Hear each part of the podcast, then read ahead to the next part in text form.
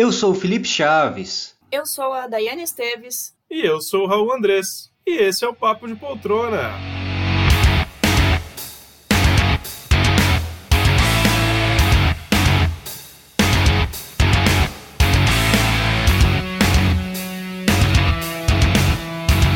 Começando mais um Papo de Poltrona! Eu quero animação, eu quero animação. Eu já vi que o Felipe não falou o aí. Eu falei Falou, isso. Falei. Falou? Falou. Sempre falo. É, parece que o Felipe tá tão animado quanto o Ben Affleck em Liga da Justiça. Tinha que ter. Mas vamos começar esse episódio mais do que especial. Hoje é o episódio de Felipe Chaves, hein? Hoje é o episódio dele, espero que ele deixou. Já tô botando toda a pressão pra cima dele. Ô, E vamos logo apresentando ele mesmo. Felipe Chaves, e aí, como você tá, meu querido? E aí, galera, como vocês estão? Eu estou ótimo. Vocês não perguntaram, mas eu estou ótimo. A galera que tá escutando, entendeu? Vocês perguntaram. E é isso. Eu já tava aqui, nossa, que grosso. Acabei de perguntar, mano. Bora pra mais um programa aí. Bora! Bora, Daiane Esteves! Bora, pessoal. Boa noite, olá a todos, mais uma vez com vocês. Muito obrigada por estarem conosco. E bora para mais um Papo de Poltrona. É isso aí, meu nome é Raul Andrés, eu sou o host desse programa e hoje, se você ficar com a gente até o final, você vai ver o que a gente achou das estreias de Sky Rojo, nova série da Netflix, uma outra sériezinha da Apple TV Plus que é Calls, uma série super diferente que a gente vai comentar aqui também, a estreia de Falcão e o Soldado Invernal, que estávamos todos esperando depois de uma semana ou 15 dias sem WandaVision? 15 dias, 15 né, dias, sem WandaVision? duas Chegou semanas. agora, Falcão. Temos o papo retrô com o filminho que Daiane Esteves escolheu, a gente já fala também daqui a pouco. E claro, Liga da Justiça, o corte de Zack Snyder, todo mundo se perguntando aqui o que Raul Andrés achou, porque ele é a opinião que vale realmente nesse podcast. Que e soberbo, vamos não? começar agora este programa com o nosso bloco Papo Reto. E no nosso bloco Papo Reto, Felipe Chaves, fala pra gente o que é o nosso bloco Papo Reto. Cara, é o bloco onde tem séries que nós vemos o pilotinho, né? O primeiro episódio e contamos aqui sobre ele. E aí a gente decide se vai continuar ou não. Muito bem, curto e grosso assim que gostamos. Tá certo. E a primeira série que assistimos foi Sky Rojo, uma série espanhola da Netflix, dos mesmos criadores de La Casa de Pastel. Fala aí, Daiane, qual é a sinopse dessa série? Só você consegue falar com esse sotaque, né? Eu Sky sou, Rojo. é, sou incapaz de falar rojo. Rojo. Isso, tá bem, Saiu? saiu. Legal. Fugindo de seu cafetão e seus capangas, três mulheres embarcam em uma jornada louca e selvagem em busca de liberdade. Deu uma gritadinha, né? Perdão. Não, foi bom. Foi bom, foi, foi animado. Gostei, assim como Sky Rojo foi. E vamos lá, né? Assistimos. Mano, não dava nada pela essa série, obviamente. Eu assisti porque tava lá no Netflix. E todo mundo chega e fala pra gente: Ô, vocês precisam falar mais sobre, sobre piloto, sobre série que tá nos streamings. Então, ó, Sky Rojo pra vocês aí. Felipe Chaves, o que, que você achou do primeiro episódio? Ou se você viu mais da série? Eu matei. matei a série já. Ah, lá, sabia! Ele voltou! Matei, O dementador tava sumido! Cara, eu curti bastante o primeiro episódio e eu fiquei imaginando se era mesmo do dos criadores ou tinha alguma coisa a ver com La Casa de Papel, porque cada episódio, cada final de episódio termina com um gancho que você tem que ver o próximo episódio pra saber o que acontece. E não foi, foi assim o primeiro episódio. É o, é o que eu gosto de, de piloto. Tem que terminar com algum gancho, tem que terminar com você querendo ver mais a série. Senão não adianta. Piloto tem que ser, tem que ser isso. Porque piloto é o que prende a- o telespectador na, na série. E foi assim Sky Rojo pra mim. Aí eu peguei fui assistindo. E tem acho que sete episódios, oito episódios. E aí você vai assistindo de boa. É uma série de meia horinha, meio comédia, meio ação. Todos os episódios são meia hora? Sim, acho, alguns até menos, 25 minutos, 24. É bem, bem tranquilo de assistir. Interessante. Legal. Mas eu, eu gostei bastante da trama, as atrizes são legais, bonitas pra caramba. E, cara, e fala, tem tipo um assunto meio que sério também sobre prostituição e direitos das mulheres, é, é bem legal. Curti. Muito bom. Olha só, surpreendendo, hein? Sim. Eu imaginei Felipe aqui, mano, carcando a série, assim. Sério? É, imaginei. Ah, eu não. Imaginei, porque ele tava azedume, né, Ah. essas semanas, né? Aí fala, puta, essa pilota aí, não sei por que que a gente perde tempo. É isso que eu ouvi o Felipe falando nos outros episódios. Mas fala aí, Daiane, e você, o que que você achou? Pô, eu me surpreendi positivamente aqui também. É, Eu concordo que realmente os pilotos é onde precisa ter ali a carga mais chamativa, uma das cargas mais chamativas de uma série. E a Netflix não é muito boa em fazer pilotos, né? A gente já tem algumas algumas séries aí que que foi lançada, foram lançadas recentemente que, meu, é um pilotinho assim bem fraco. E esse aqui acabou me surpreendendo. Também não sei se, óbvio que, que o gosto influencia bastante, né? E e tem um, um assunto legal, tem um assunto diferenciado. Eu gostei da maneira como foi trabalhado. Eu achei que ia ser meio brega também, sabe? Meio cafona. Mas não, foi abordado de uma maneira bem legal. A questão realmente das, da, das mulheres que vivem de prostituição tal. É, a única coisa que eu ainda que eu não entendi não sei se vai falar mais pra frente, porque óbvio eu e o Raul só assistimos piloto. O porquê que a principal lá é, quis se tornar prostituta. Ah, mas eu acho que isso pra mim tá meio claro. Ela era bióloga de formação, aí depois ela virou dona de casa e por último a prostituição. Ah, a vida não tá fácil pra ninguém, né? aí eu acho Ah, que não sim, deu certo mas, na assim, sua profissão não, não inicial. mostraram, pelo menos no, no piloto, não mostraram nada do que foi a vida dela antes, né? Então, Sim. assim, eu não sei, a gente não sabe realmente qual foi a motivação. A gente sabe, a gente para e pensa, ah, alguma coisa não deu certo na vida. Ou porque ela livre, espontânea vontade. É isso que eu tô querendo dizer, entendeu? Entendi. Porque ela chegou lá toda toda. É, às vezes Entendeu? pode ter sido de livre espontânea vontade, né? A gente tá aqui criticando. Às vezes ela quer algo diferenciado na vida dela, não sei. É, não, tem Mas assim, ela também sofria, né? Tipo, mostrou um pouquinho ali do sofrimento dela, sendo uma prostituta, de fazer coisas que ela não quer fazer. É, mas enfim, eu gostei. De verdade, eu gostei. É, eu gostei também do humorzinho ali é, que, eles, que eles aplicaram. Eu achei que, como eu falei, achei que ia ser muito brega essa parte, mas não, eu achei que foi bem legal. A parte, as partes do, da fuga delas, mais pro finalzinho do episódio, eu achei muito engraçado. É, e aí depois ela acaba atropelando a outra lá também. Meu, eu- é meio presepada, mas eu gostei. Eu achei que foi trabalhado de uma maneira divertida. Sim. E tem um assunto polêmico, né? Que é prostituição. Então, eu curti. É, pelo que o Felipe falou, então vai ser um assunto abordado, né? Não Sim. vai ser só essa fuga e pronto, vai ser a fuga loucura pelos Estados Unidos. Estados Unidos não, né? Pela Espanha. É, pela Espanha. Mano, quando eu peguei essa série pra gente assistir, eu pensei, nossa, vai ser uma bosta. Vai ser uma bomba, daquelas bombas mesmo, pra gente falar mal no podcast pra caramba. Acabou que também me surpreendeu. Começou, eu já achei, puta, é brega. Sim. Porque era um, tava brega ali um Tava pouquinho, tava esquisito. Eu falei, puta, eu não vou gostar, vai ser aquilo mesmo que eu tô pensando. Mas não, o primeiro episódio começa mó trash. Sim. É, ele não se leva a sério, pelo menos aqui no primeiro episódio. É pra ser engraçado mesmo, é pra ser é, é, Descontraído. descontraído total. Mano, a mina Ah. leva uma, uma, Canetada. uma canetada na teta. Nossa, deu e uma aflição, atravessa o velho. corpo dela. Que cena foi essa? E ela fica com a caneta lá o episódio inteiro. Nossa. Não, eu fiquei olhando assim, mano, é sério? Tá ali mesmo? Foi ali? Eu não. não... Acho que foi a primeira É. vez em vários filmes, que, várias séries que acontece isso, né? Eu É, não lembro nunca vi é, uma canetada. Bom, temos o John Wick que usa um lápis, né? Ah, o John Wick usa o lápis. Mas ele usa pra matar mesmo. É, exato. né? Mas, pô, achei, achei engraçado. Totalmente é, sem, sem querer chegar em lugar nenhum, sério. Só quer te, se divertir mesmo, na verdade. Ah, eu acho que a princípio, né? Sim, a princípio. E, me, e vendeu isso e eu gostei. É, sim. E eu gostei. É, nessa série tem o Lito de Sense8. Ele é o talvez o vilão ali que aparece no final do primeiro episódio fazendo cara de mal. Tem ele. Pra você que gosta de Sense8, pode ser um chamariz aí pra assistir É essa um rosto série. conhecido, né? Isso. Mas eu gostei e eu vou terminar. Espero que eu termine logo. Tô- Tanta série que eu falo que eu vou terminar aqui, ó. E você, Dan? Termino também.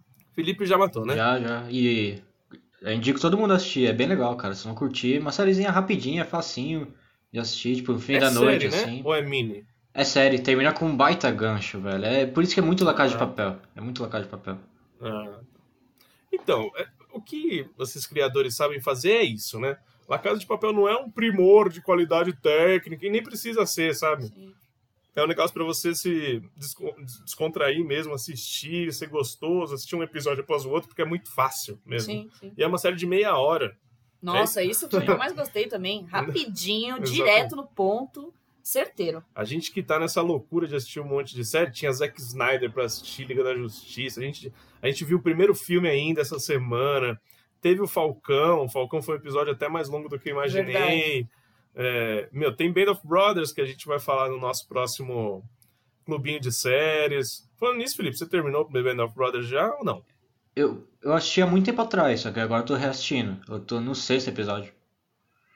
Ah, então beleza. Então beleza.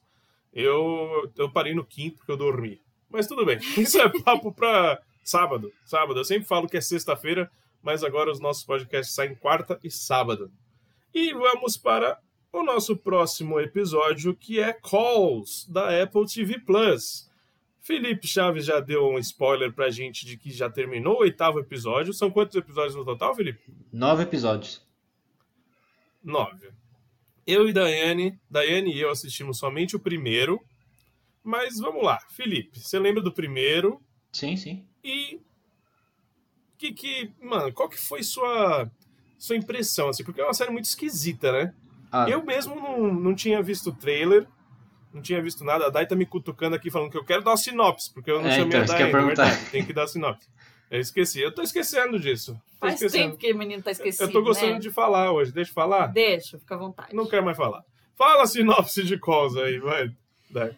Cada um dos episódios acompanha um mistério dramático e sombrio que se desenrola por uma série de chamadas telefônicas, aparentemente normais e sem relação entre si.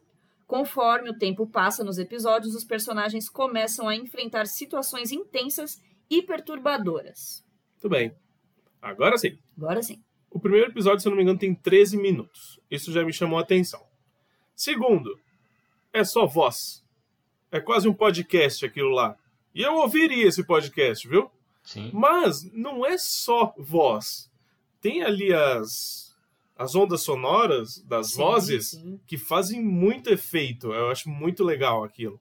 E as, e as letras vão aumentando, diminuindo de tamanho, vão flutuando. É bem legal. Assim. Eu gostei bastante já disso, dessa estética. Mas fala aí, Felipe, o que você achou do piloto de Calls? Cara, então, esse primeiro piloto eu não curti tanto a história em si é, do, do episódio. É, porque eu, eu, eu não vi trailer nem nada, só que eu vi uma notícia sobre essa série muito tempo atrás. Eu achei interessante. E aí a gente começou a Uhum. colocar uma aqui pra assistir. Eu assisti o primeiro episódio, eu, 13 minutos, apesar de não ter curtido muito, eu falei, ah, mano, 13 minutos, o próximo tem também 12, 15 minutos, vou assistir também. Aí o segundo episódio eu achei bem mais interessante, só que eu vou falar aqui só do primeiro. E a, toda a estética da série é bem, bem diferente mesmo. A- as ondas sonoras e de outros episódios ela vai mudando também, tipo, conforme tá acontecendo coisa na, no episódio, ela vai mudando também o, o como ela tá, ela fica em cima, embaixo, faz um formato diferente lá, que é do, meio que do cenário. Cara, é bem, bem bacana. E eu pensei que ia ser uma série de terror, suspense, só que não é bem isso, é um negócio bem, bem diferente. E realmente não, é cada, cada episódio é uma história diferente, igual o Black Mirror, entendeu? Só que meio que se passa no mesmo universo. É, tem uma, um episódio, às vezes dá uma ligaçãozinha bem pequena com o outro, bem igual Black Mirror, pra falar a verdade, né? Que geralmente acontece isso. E é bem legal, cara. É, também facinho de maratonar, e 15 minutos, 17 minutos no máximo cada episódio. Bem tranquilo. Muito bom. Olha aí. Esse primeiro episódio, eu quero até discutir com vocês o que, que aconteceu nesse primeiro episódio. É, então. Que é- ele é muito doido, ele é muito louco. E ele tem. A série inteira, na verdade, ela é recheada de atores famosos. As vozes, Isso, né? As vozes. As vozes é, isso é muito legal, isso é muito interessante. E esse primeiro tem a Emily em Paris, que eu sempre esqueço o nome dela. Ela faz a. Lily Collins. Lily Collins, isso. Ela faz a Camila nesse primeiro episódio, que é a menina que tá cuidando do bebê. E, mano, mas fala aí, Dai, se você quiser falar o que você achou, e depois a gente já parte pra teorias desse episódio, porque é teórico. o negócio. Sim. Há um tempo atrás, bem recente, na verdade, eu cheguei a ouvir. Não sei se a gente pode chamar de trailer, É. porque é como se fosse o teaser, trailer, como né? se fosse o teaser, realmente, dessa série. E, meu, é um bagulho totalmente experimental, né? Diferentaço, assim. Realmente é inovador, eu acho. E me surpreendeu pra caramba. É algo que a princípio te causa uma estranheza, porque, óbvio, não estamos habituados a, habituados a isso. Sim. E a, a questão de não ver o que, se está, o que está acontecendo, eu acho que é pior ainda. É muito pior. Sim. meu, Sim. mente em si. Você fica teorizando e você fica só de imaginar é, o que pode estar acontecendo. É igual no The Act, que não mostra os caras Sim, matando, matando a mãe dela lá, a gente fica só imaginando. É, é a mesma Sim, coisa. sim. A sua mente é muito pior do que qualquer É. filme de terror. Exatamente. E, e causa realmente muito muita aflição. É, eu acho que é essa é, é uma das palavras assim. É realmente angustiante, é aflitivo, mas ao mesmo tempo questionador, porque o Felipe já sabe mais, né? Porque ele já tá quase terminando. Mas a gente ainda não, a gente não sabe qual é a real situação ali, porque no primeiro episódio a gente só tem o uma conversa entre aparentemente um casal, né? Eles são um casal que tá meio o cara quer terminar porque já tem outro relacionamento e tá na ligação telefônica com, com a menina que ele quer terminar e aí coisas estranhas começam a acontecer. Estranhas do tipo eles falando: "Ah, mas é, eu achei que você tinha. Eu achei que você tava aqui na rua. Eu tô te vendo pela janela. E não é. Aí o cara, ué, mas eu achei que você tava aqui na cama comigo. E não era a pessoa que ele tava falando, entendeu? Sendo que ele viu a pessoa nas sombras, assim, e achou que era ela. Meu, muito louco isso, muito louco. Muito louco. E aí no final do episódio tem meio que eles estão se elevando, né? Não sei se eles estão indo pro céu, a gente não sabe se é uma abdução, se é uma abdução, se é o fim do mundo. É, eu imaginava que seria meio que o, o fim do mundo mesmo, né? Tipo, o apocalipse, assim. Uhum. Ai, as pessoas estão sendo é, arrebatadas. Arrebatamento. Até porque Aham. o nome do episódio é O Fim, não é? Se não me engano. É, o fim, verdade. Então, é- esse nome do episódio me leva a crer que seja algum tipo de arrebatamento mesmo. Sim. Porque os dois estão estão levitando, estão subindo. E acaba assim o episódio. Tanto é que acaba. Mano, a gente assistiu em silêncio, né? Esses três minutos. Só que meio que fazendo umas caras às vezes. Meu, o que, que tá acontecendo aqui? Acabou o episódio, foi- virei pra, pra dar e falei, mano, O que, que, o que, foi que isso? aconteceu, cara? mano? O que, que tá acontecendo Sim, aqui? sim. Sim. Mano.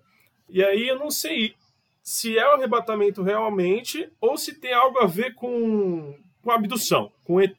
Sim. Porque tem aquela hora que o bebê some e ele aparece no meio da rua depois. E ela vai lá e busca o neném. Ah, e tem todas essas e aparições as, também, isso, né? E tem as caras das pessoas que aparecem para as outras pessoas.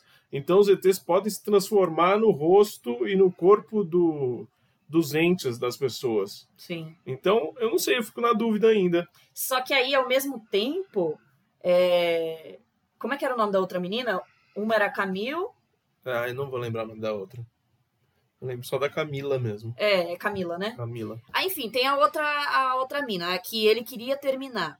Que ela chegou a ser ferida. Porque foi chamada a polícia lá na casa dela, certo? E aí a polícia entrou, ele conseguiu falar com a polícia.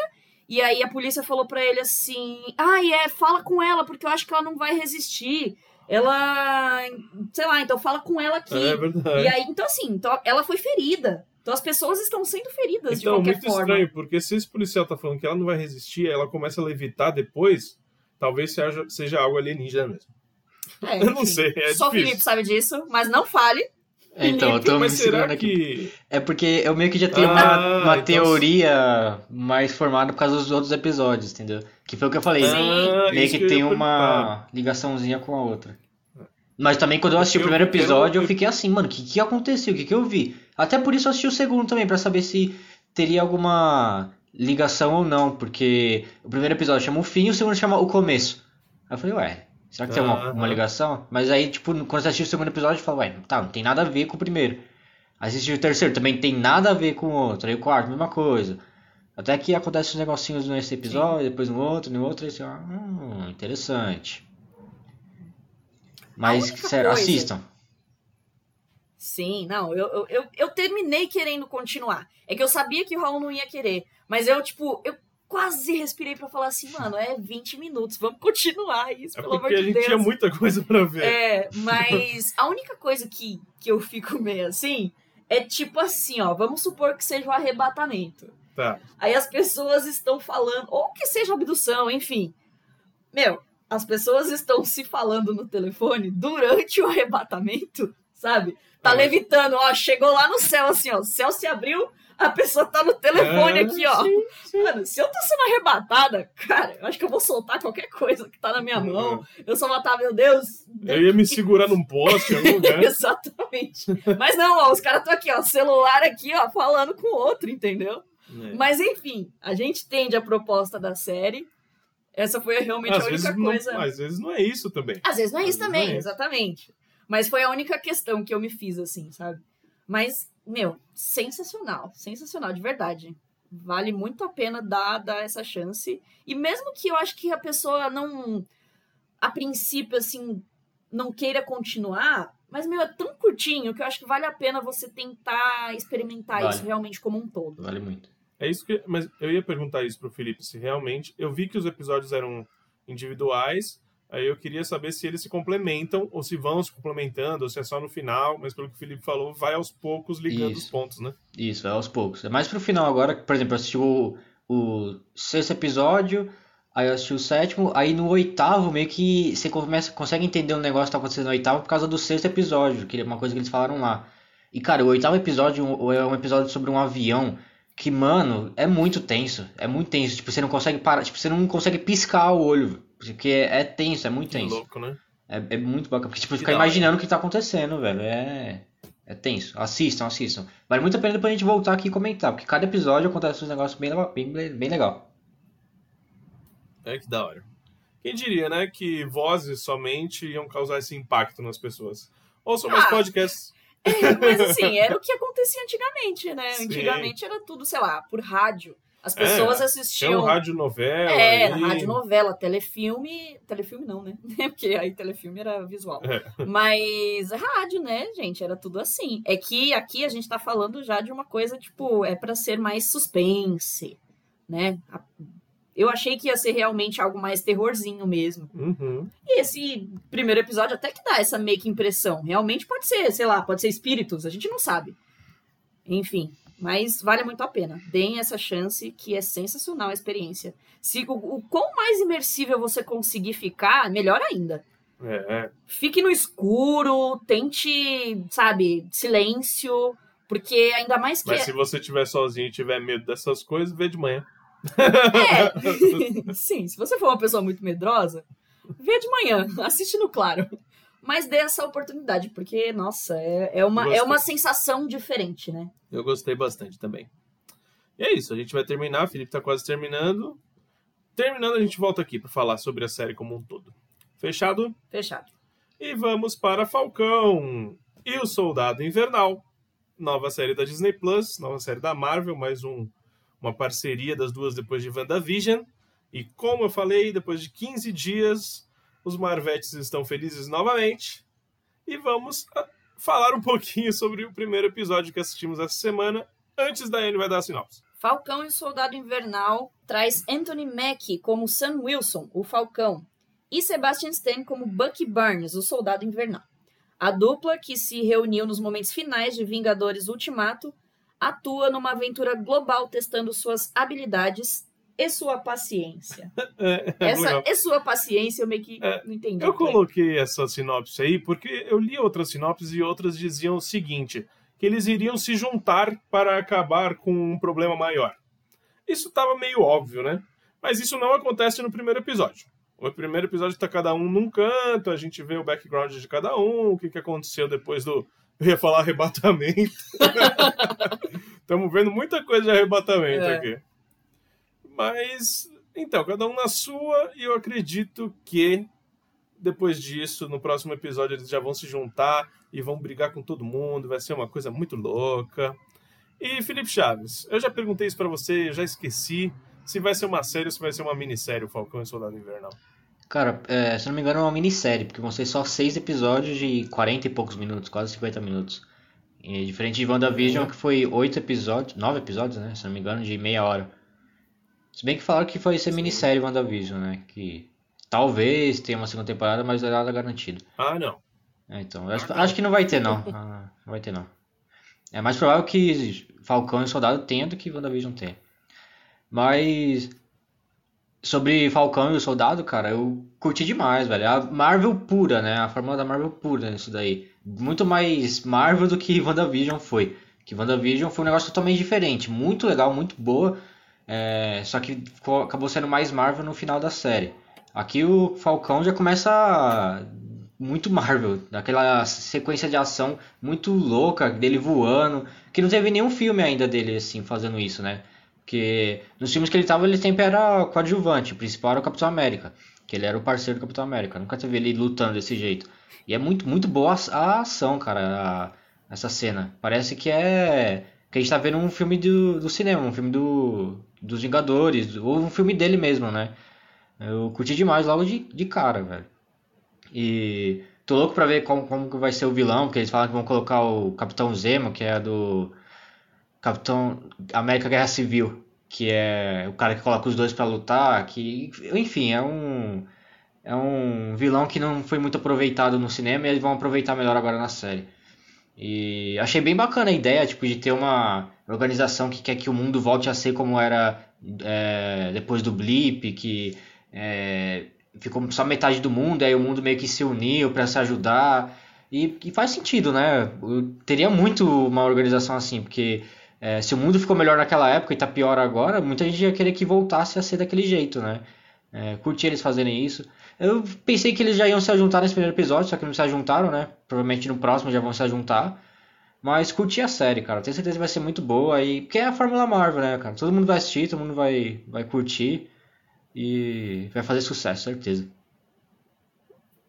O Felipe que curte muito isso, tipo, não bate uma bad nessas séries quando falam ah, que o, o Homem de Ferro morreu, que o Capitão América não é mais o Capitão América. Não bate uma badzinha? Tipo, cadê toda aquela galera vai embora, sabe? A gente tá entrando numa nova fase. Sim. Que, assim, eu, por exemplo, que não sou muito desse mundo, eu tô conhecendo mais um pouquinho até agora, conversando com vocês, trocando mais ideia, vendo as séries, vendo, assim, também os filmes. Tipo, depois, antes de, de namorar por exemplo, eu não tinha assistido nada não tinha assistido Vingadores, tinha assistido assim um filme ou outro perdidão. Perdidão. Então, na minha cabeça ainda eu, eu tenho o Homem de Ferro. Para mim, o Homem de Ferro não tá. Quanto, quanto tempo tem o primeiro Homem de Ferro? Vixe. Uns 10 anos? 8 anos, anos, sei lá. Mais, mais de 10 anos. A, Mar...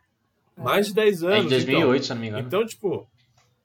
Então, na mente da, da galera, tipo, já tem mais de 10 anos de Homem de Ferro. Então, ok, fica ali ainda a vontade de ter ele, mas ok, já passou. Próximo. Para mim, não. Para mim, ele ainda é um Homem de Ferro. Ele não pode morrer ali, entendeu? E aí eu já sei que ele não vai aparecer mais. Muito dificilmente irá aparecer novamente. Ah, não, não vai. Não vai, né? Mas é isso que eu falo. Não bate uma badzinha, né? Porque sempre tem uns diálogos deles falando, pô, o fulano, é, morreu. O Capitão América foi para onde? É, também, morreu. E você, quem é você? O carinha lá do, do banco. Ah, primeiro, o Falcão. Ok, eu conhecia também causa dos filmes e tal. Mas, mano, o carinha do banco não conhecia o Falcão, mano? Não, ele conhecia, ele não ficou meio. É que ele ficou meio Quem assim, é você? entendeu? Quem é você? Vejo vários de você no metrô todos os dias. Aí eu fiquei, mano, como assim? É o Falcão. Mas é isso que eu acho legal, que eu tô achando bacana e gostoso nessas séries. Dá espaço para aqueles personagens que eram muito pequenos ou medianos na, nos filmes. Porque eu não lembro de Wanda em, em outros filmes. Tá, tem uma cena ou outra ali nos Vingadores, mas não, apaguei na mente, apaguei. Tipo, Wanda e Visão. Quem é essas? Quem eram esses caras?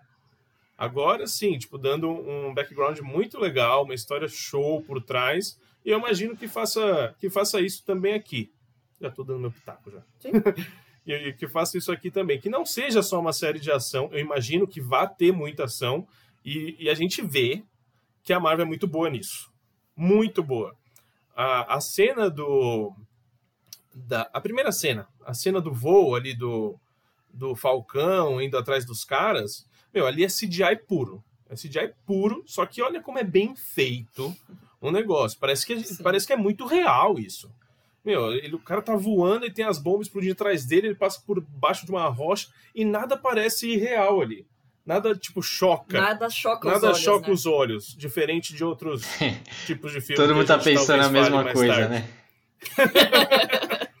Não, mas é isso. Isso é uma diferença muito grande, assim. Sim. Eu, por exemplo, não sou Marvel, não sou DC. Eu nem, eu nem sei como medir os dois pra falar qual que eu prefiro. Eu nem sei dizer ainda. Mas aqui é claramente é, um ponto positivo pra Marvel. Você não acha? Total. Meu, pra mim é claro isso. O CGI, eles trabalham muito bem. Muito bem. E fora que dão uma baita história pra cada personagem, né? Bom, não sei se a gente vai falar um pouquinho mais sobre isso no, daqui a pouco. Mas, ó, eu gostei. Vai, óbvio que vai. Vai falar, né? Vai. Vai. falar. Eu gostei. Realmente eu gostei. Eu imaginei que, eu, que ia ser um pouco também um pouco maçante. Pô, vai ser uma série de ação, já sei. Mas a ação é muito bem feita. É muito boa. O personagem do, do Soldado Invernal, eu também conhecia pouco, apesar de ter Menos assistido ainda, o né? filme. Mas assim, eu não tinha. Eu não achei ele, por exemplo, ainda um personagem muito. Muito. Como é que fala? Carismático. Até porque ele tem algumas ah, perdas, mas é né? porque ele não é mesmo. Ele é um personagem mais retraído. Sim, com E certeza. talvez eu acho que aqui vai explorar um pouco mais. Sim. E aquele finalzinho de episódio foi legal, com aquele plotzinho que ele ah, tá amiguinho lá do tiozinho e ele acabou matando um- o filho dele. Ali pode dar um- uma trabalhada legal nisso daí. Mas eu achei legal, a Marvel faz muito bem isso, ele- ele ela consegue trabalhar muito bem os seus personagens é, de uma forma assim exemplar de verdade e trabalhar também ação e CGI como ninguém faz. Sim. E o Anthony Mack, quando apareceu o Anthony Mack, que é o Falcão, apareceu a primeira cena dele, eu falei, puta não, esse cara não. Eu tava com- na cabeça aquele filme de, da Netflix lá, que a gente assistiu com ele, qual era Zona de nome? combate. Zona de Combate. Falei, Isso. puta não, esse cara vai... Nossa. É, infelizmente criou essa marquinha ruim nele. Mas não, Mas ele é. Mas não. ah, mas ele é Mas bom, não. pô. Ele é. ele é bom. mais o Falcão do que esse É. cara de. Zona de Combate, Sim, né? total, total. Mas me anima. Me anima, são seis episódios. Acho muito legal. Semanal. Que delícia. Eu gosto muito disso. Gosto muito disso. Sim. A gente vai falar, vai ter teoria de novo. Eu tava, Ah, tô então. esperando o Mephisto chegar. Essa eu acredito que não vai ter tanta teoria igual o WandaVision teve, porque é mais básico, é mais pé no sim, chão. sim. Mas eu já vi, já vi no YouTube um monte de vídeo subindo aí, de um monte ah, de mas teoria. vai, mas vai subir, porque é o, é o hype. É. Sim. Você acha que o pessoal vai deixar passar essa? Não. Pois é, a gente tá deixando passar? Não tá. Não, Estamos falando não. aqui. Sim. É, então a gente fala. Ah, desculpa, Daiane. eu já não ia, eu ia te cortar. Ô, Já, louco. já ia te cortar. Tá, tá. Ansioso. Fala aí, Daiane. Não, mas é isso aí. Concordo totalmente. Eu tive meio que. Eu não sei se eu já tinha uma impressão anterior, assim, porque eu não vi trailer nem nada. Eu só sabia que ia ser realmente a série deles e, e é isso. Não sabia como que ia ser explorado. Mas é o que você falou, meu. Olha, a Marvel, cara, eu amo muito a Marvel. Eu amo muito as, as, as obras que ela vem fazendo ao longo de muitos anos aí, desde os filmes e agora com as séries É absurdo. ela se- só se mostra só, só para mostrar realmente é, a que ela vem, né? Tipo, não é simplesmente, ah, vamos fazer um filme, não é simplesmente vamos fazer uma série. Meu, é vamos criar um universo, né? Então, assim, eles são magníficos nisso. Eles conseguiram encontrar ali um nicho que, infelizmente, a DC nunca conseguiu fazer. E mesmo assim, não é por falta de personagens bons, né? Mas eu acho que também o que a Marvel teve de, de, de poder sair na frente com isso é que também tinham muitos personagens que eram meio que desconhecidos, então acaba trazendo novidade, muitas novidades para as pessoas. Ah, eu, eu não sei se concordo muito com essa, essa afirmação. Do que? A gente tem na DC Batman, Sim. a gente tem Mulher Maravilha e a gente tem Super-Homem. Hum. São os três é, super-heróis mais conhecidos da história. Sim. Mas foi isso que eu falei. Então, mas assim, tem tanta historinha no- nas HQs Sim. de cada sim, um Sim, que você pode escolher uma. Escolhe uma e vai em frente. sim, concordo. escolhe um e vai em frente. Ok, na, na, a Marvel deve ser assim também. Deve ter mais história do Thor aí, deve ter mais história do Capitão América que. E eles Não, escolheram os, os quadrinhos uma. são infinitos, né, mano? Então, e eles escolheram uma e vão seguindo nessa sim, linha. sim, mas o que eu quero dizer é, é a novidade. Porque quantos filmes do Batman já não existiram, gente, sabe? Tipo, quantos filmes. A- a- na Marvel, por exemplo, a gente tem os filmes, sei lá, do. Do Homem- Capitão América. Capitão América que, tipo, tem filme de 70, sabe? Eu acho que, eu acho que em 73 teve um filme do. Do, do Capitão América. Teve o Hulk. Tinha uma, Teve, teve sim, uma sim. série de TV do Hulk, que Do inclusive Hulk. postei nesta É, segunda-feira no Instagram. sim. Mas assim, você não concorda que em comparação, mano, a gente tá falando, sei lá, tudo bem, eu acho que o Capitão América é, é o, realmente o mais conhecido. Capitão América, Hulk. Mas assim, Sim, sim. em comparação do, do que é realmente a, a- os personagens da DC, que, meu, quem não conhece, quem nunca ouviu falar de Super-Homem, entendeu? Não. Mas é E isso. aqui a Marvel ela tem uma oportunidade, ela teve uma oportunidade de realmente conseguir desenvolver uma coisa mais contemporânea, porque a de- eh, filmes sobre os heróis da DC já vêm sendo feitos desde que a TV é TV, entende? Então eu acho que isso também foi um, um ponto de partida muito mais interessante para a Marvel e ela conseguiu se estabilizar. Ela falou assim: não, vamos partir então para a criação de um universo. Não sei se essa foi a ideia inicial, realmente pode ter sido, ah, vamos aqui fazer o. o o Homem. Foi o primeiro. O primeiro foi o, o Homem Iron de Man, Ferro, o né? Homem de Ferro, é. Teve os outros filmes, sei lá, tipo, da. Teve o Hulk, Não, realmente, desse- teve o, o Homem-Aranha. geração, né? Sim, sim, mas realmente de fazer parte desse universo e tal. E, e às vezes não, você não precisa mais da história de, de início, sabe? Dá uma continuidade mais interessante para aquilo. Eu acho que não. Eu acho que tem que ter uma história de início. Pros da Marvel, sim. Mas E é isso que eu tô DC falando. também. Pro da DC já não. Mano, já, eu já não me interesso mais nisso. Mas enfim, não é de DC que a gente tá falando agora, É. a gente vai falar mais tarde. Voltando pro da Marvel. É que não tem como não é, não tem comparar. como não comparar, porque, meu, é muito bom. Mas é fala da, bom. da, da série. Falcão. E aí o Falcão, cara, eu achei que seria realmente algo mais totalmente ação. E, e tudo bem, isso não é um problema. As pessoas vão gostar, normalmente as pessoas gostam muito mais disso, né? E só que aí eu também gosto de um, de um desenrolar de uma história mais interessante. E eles conseguem fazer isso muito bem. Ah, nos primeiros, tipo, 15 minutos de episódio foi só ação. Só ação. Ele lá correndo atrás dos caras e voando e tal. Eu já tava assim, ok, legal. Mas eu quero saber um pouco mais também da história. E eles me entregaram isso logo no primeiro episódio, cara. Um, um, um personagem que não foi explorado pessoalmente na vida do personagem, nos filmes, por exemplo, e aqui eles estão fazendo isso. Uhum. Que é. Que é o que precisa ser feito, entendeu? Dar camadas pro personagem. Ter um arco o personagem. E eles fazem isso da melhor maneira, cara. E os efeitos também é ao concurso. Muitas, muitos produtores de filmes CGI precisam fazer o que eles fazem aqui. Muito bom.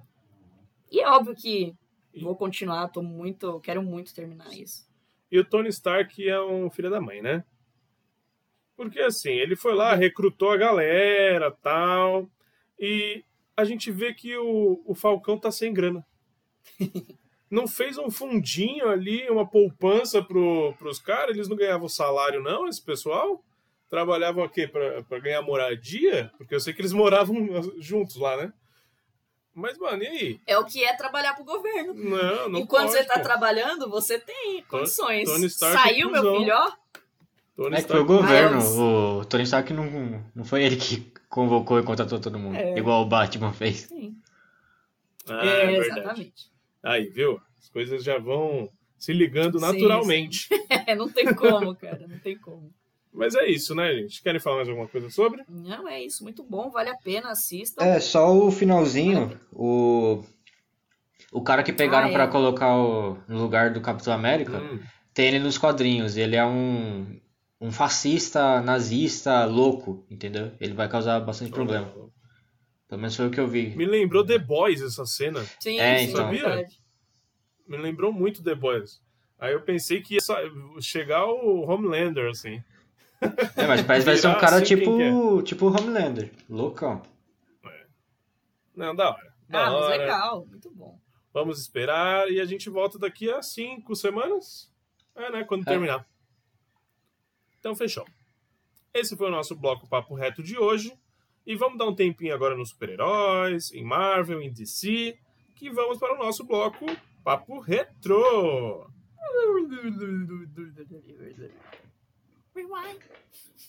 É, tava bom. O Felipe esqueceu de dar ré hoje, mas não tem problema. Assiste. que frase estranha. Frase esquisita, mas Bora. assim, continuamos. Nosso bloco Papo Retro. Fala aí, Felipe, o que é o nosso bloco Papo Retro?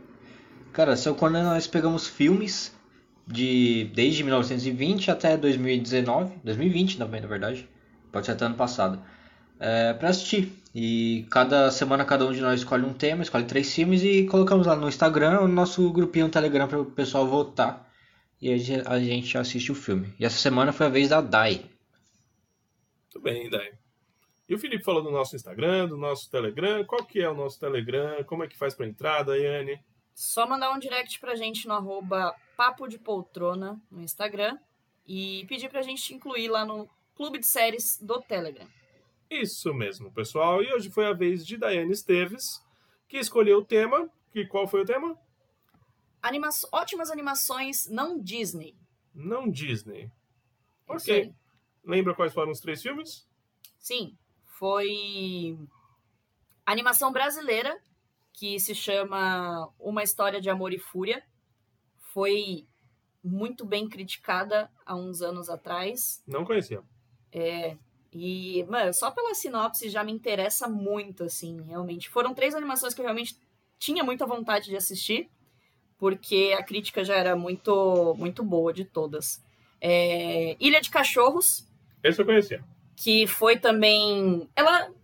Foi ela que ganhou quando foi indicada? Não, não chegou a ganhar, mas eu acredito que foi indicada Não, que foi a, a melhor Não animação. foi? Porque Acho até não. foi de um, de um dos anos em que até comentaram, ah, é uma das únicas vezes que não é uma, uma animação da Disney ou Pixar que ganha, se eu não me Eu engano. vou ver, mas eu acho que não. Mas Não? continue. Mas de qualquer maneira ela foi indicada e foi muito bem reconhecida. E, e a nossa vencedora foi Mary e Max, uma amizade diferente. Já dizendo aqui a sinopse, é, Mary Daisy Dinkle é uma menina solitária de 8 anos que vive em Melbourne, na Austrália. Mary Max Jerry Horowitz tem 44 anos e vive em Nova York.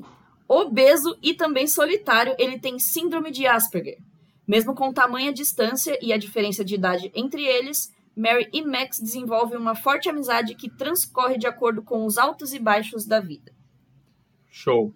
Só dando aqui a informação, Ilha de Cachorros foi é, indicada em 2019, mas quem ganhou foi Ah, o é Homem-Aranha verdade. no Aranha Verso. No Aranha Verso, verdade, verdade. É, Ah, mas muito foi por isso mesmo também que, que, que também não era Disney, realmente. E eu preciso assistir, hein?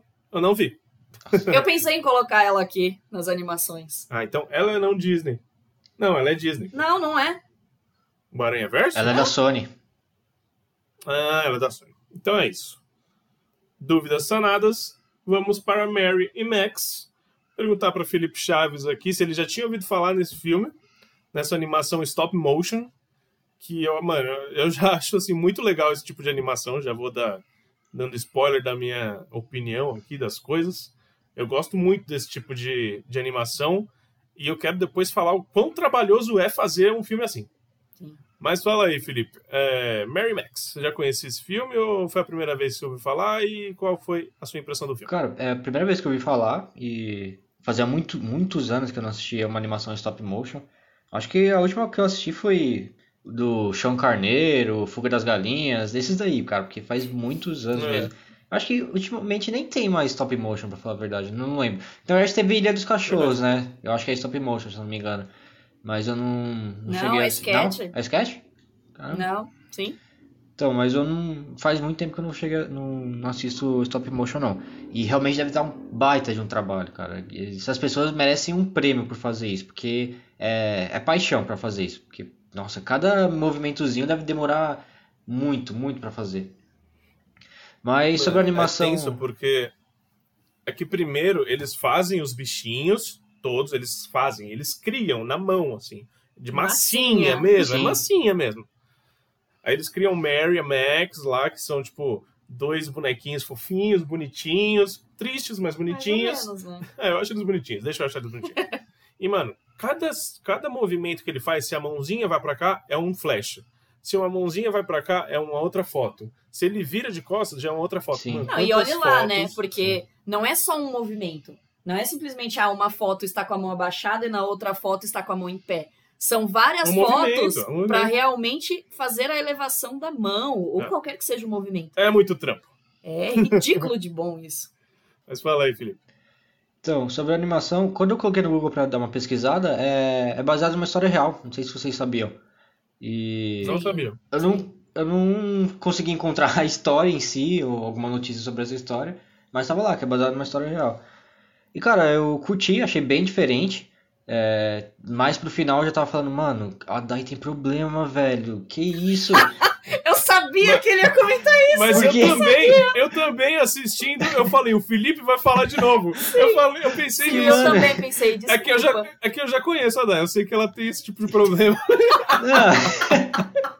Tipo, é uma animação bem diferente, só que, tipo, até é, tava beleza, tava ten- entendendo, tava legal, tava bem diferente, mas tava legal. Só que chega aquela parte que a mina tá en- entrou em depressão e aí ela começa a beber, ficar igual a mãe, ela pega e desiste da vida, ela vai se matar. Mano, que isso? O que que tá acontecendo? Aí ela colocou É um a. desenho. É, então. Eu- nossa, velho, aí graças a Deus ela não se matou, mas eu tava esperando de alguma coisa nesse estilo. Mas curti e é, é bem depressiva, né? Mostra bastante sobre depressão, sobre a síndrome de Asperger, né? É, Eu vi que tem até vídeo de uns é, psiquiatras analisando o filme, falando mais sobre essa, essa área. E é be- bem, bem interessante, cara. Dá pra indicar pra bastante gente assistir. Não dá pra indicar pra criança, porque não é uma animação pra criança. Não, a criança não ia entender nada. Isso é. Podia achar até bonitinho alguma uma cena ou outra, mas não é mesmo pra criança. Não dá pra assistir com os seus filhos na sala.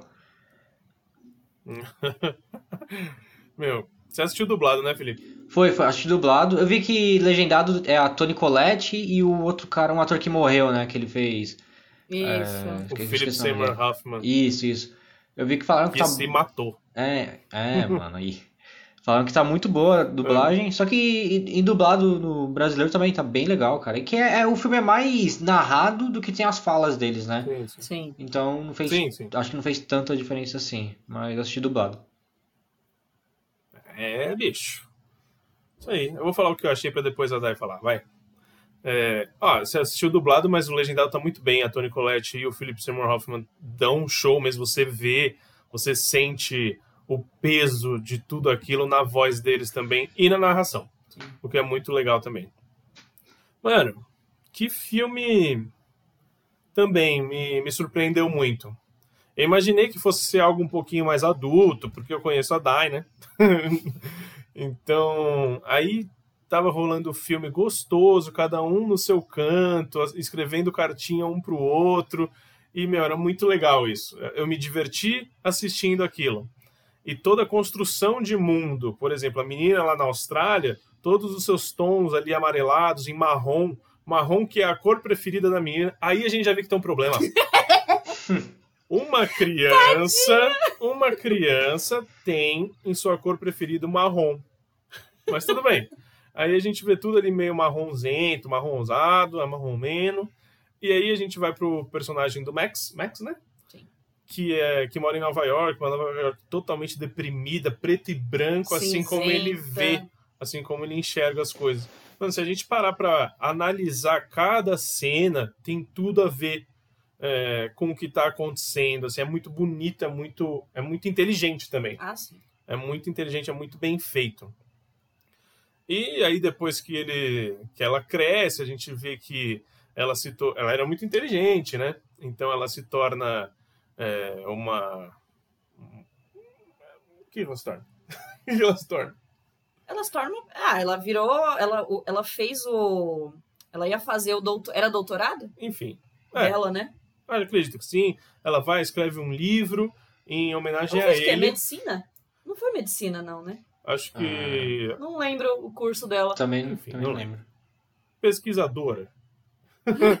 Mas eu acredito que pode ser, possa ser medicina, sim. Pode ser medicina, psicologia, psiquiatria, alguma coisa assim. E aí ela estuda a síndrome de Asperger e ela vira referência. Aquele livro viraria referência para o estudo da, da doença.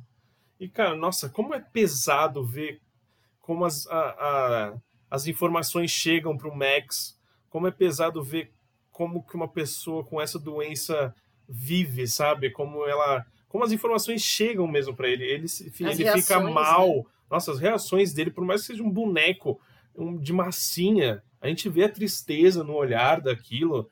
É um filme muito pesado. É um filme que vai te dar um, uma baqueada mesmo, assim. E o final, o final é, é, é, muito tocante. Não que tenha algo assim revolucionário, algum plot twist, porque não tem. Eu já imaginei que ele pudesse vir a morrer no final. Se ele tivesse vivo, vivido, aí talvez seria um plot maior para mim. Aí ele acaba morrendo sem conhecer a, a, a criança que não é mais criança meu, e a menina, quando tava. Quando ela ia se matar, ela tava com um filho na barriga. Nossa. Mostra a criança Pesadíssimo ali. Mostra o feto, sei lá o que, que mostra na, na barriga da menina. E aí, tipo, vai no, no final, eles se encontram e o, o cara já tá morto. Aí ela vê todas as cartas que ela escreveu na, é, na tocante, no mano. teto. Ah, aí eu chorei. Chorei mesmo. Não teve jeito. Sim. Foi muito tocante, foi muito. Nossa, foi, foi foda. Mas fala aí, Dai. Fala aí que eu tô, tô. Só de lembrar eu já fico triste. Ah, é literalmente uma animação para adultos, né? Realmente não. Eu acho que não é legal você nem assistir com a criança por perto, porque criança é foda e vai fazer perguntas. Eu acho que não é, não é o momento de você responder tais perguntas. E. Ah, eu achei sensacional, realmente. É que realmente, assim, é, um, é um, uma, uma obra mais mais depressiva, realmente, mais introspectiva, mas eu acho que o importante disso é você, você tirar alguma coisa dali, né? Tipo, não é simplesmente, nossa, é, ele é doente, ela ficou depressiva, morreu e acabou. Não, é para fazer pensar, entendeu? É para você é, ter empatia. Eu acho que esse é, é, o maior objetivo do filme. É você saber é, conseguir criar empatia por pessoas que possam ter o mesmo tipo de problema. O que se mais fala hoje em dia é, é depressão, né? E ainda realmente existe muito tabu é, nisso. É um filme de 2009. Sim. Já vai fazer aí muito. Tem mais de 10 anos. Mais né? de 10 anos. E, e ainda é um dos assuntos mais falados, assim. E ainda tem muito tabu o cara ele tem síndrome de Asperger, então. Síndrome de Asperger que só foi diagnosticada lá depois dos seus 40 sim, anos. Sim, sim. O cara tinha. É, ele já. Começa o filme já, ele com 44 anos e ele não sabe o problema dele. E, e depois de um certo tempo, né, na historinha, ele fala que ele passou com. Ele tinha o psiquiatra dele lá e, e acabaram diagnosticando ele com essa síndrome mas que era algo totalmente novo. Ele estava em que década? 70, 80? A história? A história do, do, do, da animação. 80. Começa em 70 e... Acho que é 80. 80 e pouquinho. Eu, eu acho que começa em 76. E vai pro 80. Tá. E vai, né? Tem até uma, uma camisa de um moleque que tá sentado no ponto de ônibus que é Save Ferris. Que é do Ferris Bueller, do ah. Curtindo a Vida Doidado. Ah, é, sim. É década de 80, verdade. Sim. E, enfim, então mostra assim um pouquinho do, do que foi. Imagina as pessoas assim mais velhas que, que tiveram isso e que não, não sabiam como lidar, né? Eles eram tidos como é, um retardado na sociedade, né? E, e realmente eles têm umas eles, eles têm limitações, né? Mas como a gente já falou aqui várias vezes, a gente falou também sobre na, na quando a gente falou sobre o Forrest Gump. Forrest Gump. Ah, sabe quem não tem Asperger? O Messi. É porque a gente falou semana passada que o Messi não, não tinha problema, pô. Não foi aleatório sim, que eu falei sim. isso aqui, tá? É. Porque a Dai não lembrou, eu acho. Não, eu lembrei, mas pô, jogou aqui. Sabe quem não tem? Sabe quem não tem? Meu vizinho, ele não tem. Mas enfim. Uma, uma parte tocante que eu, que eu curti foi quando ele tava escrevendo a carta, acho que foi a última carta que ele escreveu para ela, não, não, lembro. Falando que o médico dele falou que ele tinha essa síndrome, que ele tinha que mudar. Que, não sei se foi o médico, foi a professora, não lembro. Não sei se vocês lembram dessa cena. Que ele tinha que mudar porque ele não quer ser nada. Alguma coisa assim que ela fala, não lembro exatamente. Só que eu lembro do que, que ele fala, que ele, que ele gostava do jeito que ele era, que ele achava que ele não precisava mudar, que ele era daquele jeito mesmo. E realmente é isso, a gente tem que, que se aceitar. Orgulho, né? isso, né? isso, que ele tinha orgulho. Sim. Ele Ele, até usa uma aceitar. camiseta. Isso, isso. Como é que é que tava escrito na Orgulho camiseta? Asperger, Orgulho. Não, assim. é a ESP. ESP É, que ele Proud. inventou, Nossa, inventou uma nova pra- palavra. Algo assim. Ah, É, verdade. Mano, ele Mano, é muito bom isso. Sabe o que eu gosto muito desse filme? A inocência desse filme. Sim. Dos personagens, principalmente quando ela, já, ela ainda é criança e ele, por ter um problema, ele é inocente. Sim. É, tem muitos momentos que são muito engraçados. Por exemplo, quando ela vai comentar sobre o vizinho velho dela. Que ele não sai de casa porque ele é homofóbico. ele, ela fala isso umas três ou quatro vezes e eu racho de rir porque eu Não sei é esse ele o problema não é, Ele dele. não é homofóbico. Aí depois, quando ela é adulta, ela já fala que ele tem agorafobia, agorafobia Sim. que é, medo de sair de casa. Meu, é muito, é muito bem feito, é Nossa, muito é legal. incrível. É muito show de bola esse filme. Muito Não, fora, fora também as questões de vida que ela tem quando é criança. Ela tem muita. Ambos vieram de, de criações falhas, né? O, tanto ele, mesmo tendo Asperger e, e já tendo 44 anos, meu, ele sofreu a infância inteira, inteira. Tudo que você pode imaginar por ter esse tipo de problema. Até, até abuso sexual. E ele não sabe disso. Ele não sabe. é. E ele não sabe. E aí a, a menina, ela tá descobrindo o mundo ainda, ela tem questões filosóficas que crianças normalmente têm, tipo, de onde vêm os bebês, que é daí de- que começa o filme, né? Ah, é. Ela, ela não consegue conversar com os pais, porque o pai é um alienado que só trabalha, não, não, não tem contato nenhum, não tem proximidade nenhuma com a família. A mãe é uma alcoólatra que vive é, bêbada, então não consegue nem conversar direito. Então, e aí ele, ela faz as perguntas pra ele, e aí que é o que deixa ele naquele, naqueles estados de ansiedade, na- nas crises de ansiedade dele, as perguntas dela do tipo, ah, você Você já fez sexo? você já se deitou? É, você já. É, não, ela pergunta Ah, se já fez já fez sexo, sexo. né? Sexy. Aí ela fala, ai, porque é sexy. É. Ela usa a palavra no, no termo sexy, ela não, não sabe como falar ainda as É coisas. porque ela não sabe o que é. Ela não sabe o Ele que é. imagina o que pode ser, só que também nunca fez e não Sim. tem noção. E deve ter algum trauma ali por trás disso. Lógico, lógico. Então, meu, tudo que ele sofreu, imagina o bullying que esse cara sofreu por Sim. 40 anos de vida. A gente vê os, os empregos que ele vai passando e não dando certo. Mano, é pesado. Sim. É, sim. é, é pesado. E ele comendo seu chocolate, e ele perguntando sempre pra ela: Ah, você tem alguma coisa que me faça emagrecer? Sabe? Que eu não, não- que eu pare de engordar, porque eu só tô engordando. Tadinho. Sim. que- Tadinha. É, ele já tem um problema também físico, né? Porque ele é obeso, ele é sedentário. Mas enfim, tem todos os problemas, além né, dos problemas em que uma pessoa normal possa ter, de depressão, ansiedade, essas coisas, ele ainda realmente tem uma síndrome, né? Que já dificulta mais ainda a compreensão das coisas. Mas, meu, é. Sabe o que é mais incrível quando mostra esses tipos de síndromes mentais, assim? Que eles sempre têm questões filosóficas que parecem muito bestas, né? Que parece muito infundada, mas que faz total sentido.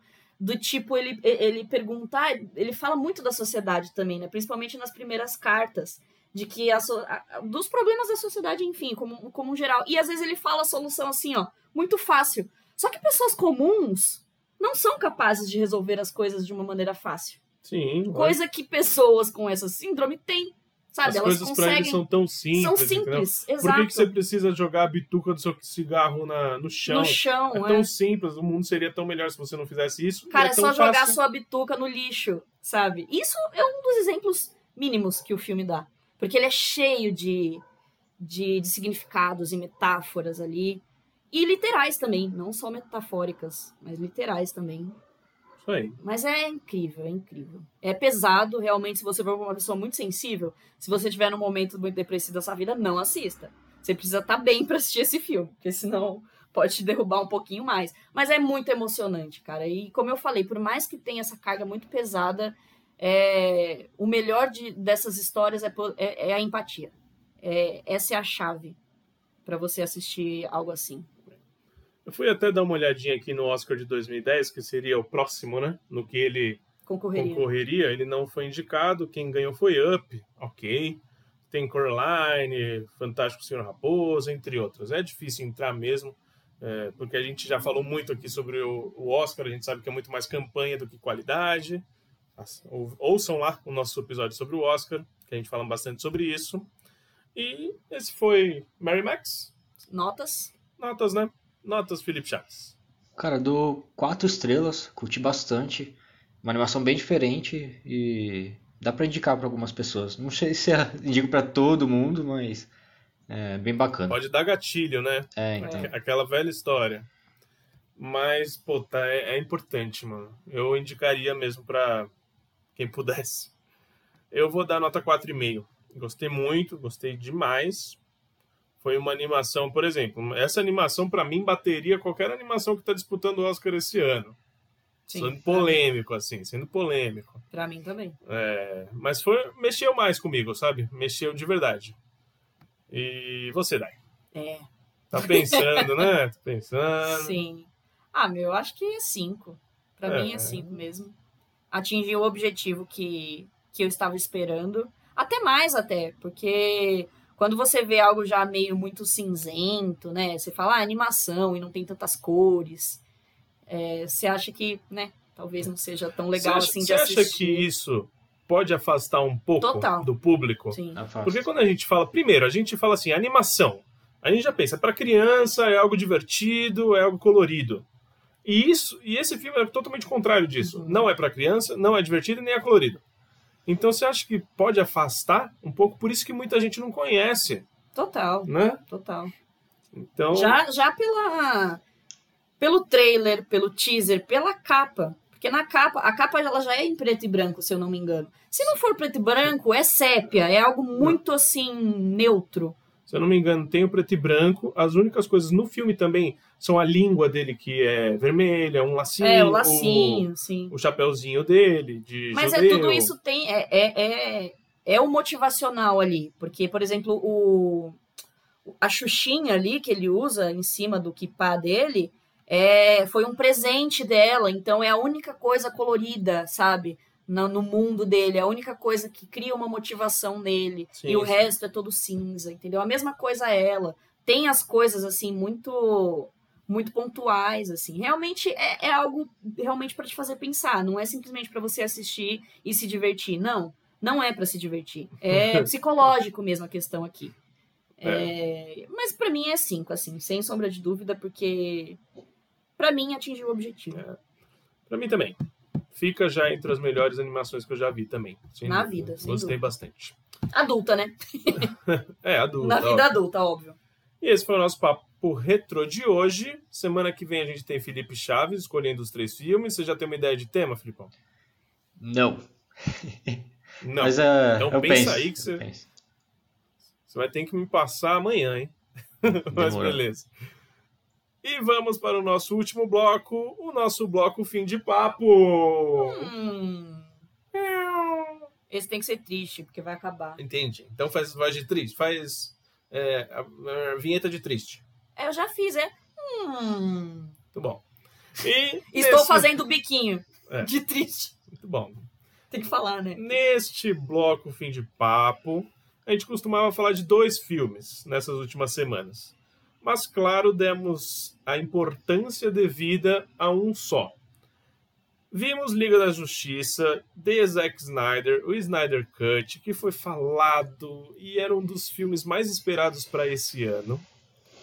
Daiane e eu não tínhamos assistido ainda o Liga da Justiça de 2017, então essa semana fizemos essa maratona. Assistimos o filme de 2017, mais ou menos duas horinhas, sofremos, e depois assistimos os quatro, as quatro horas de Liga da Justiça Snyder Cuts.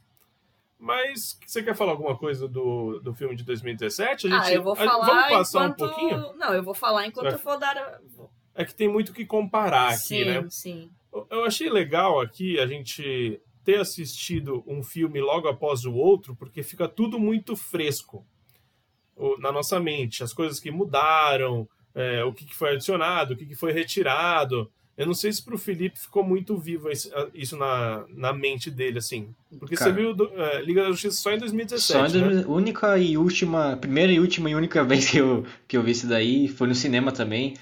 Não lembro se foi na pré-estreia ou foi na estreia, acho que foi na estreia que eu vi.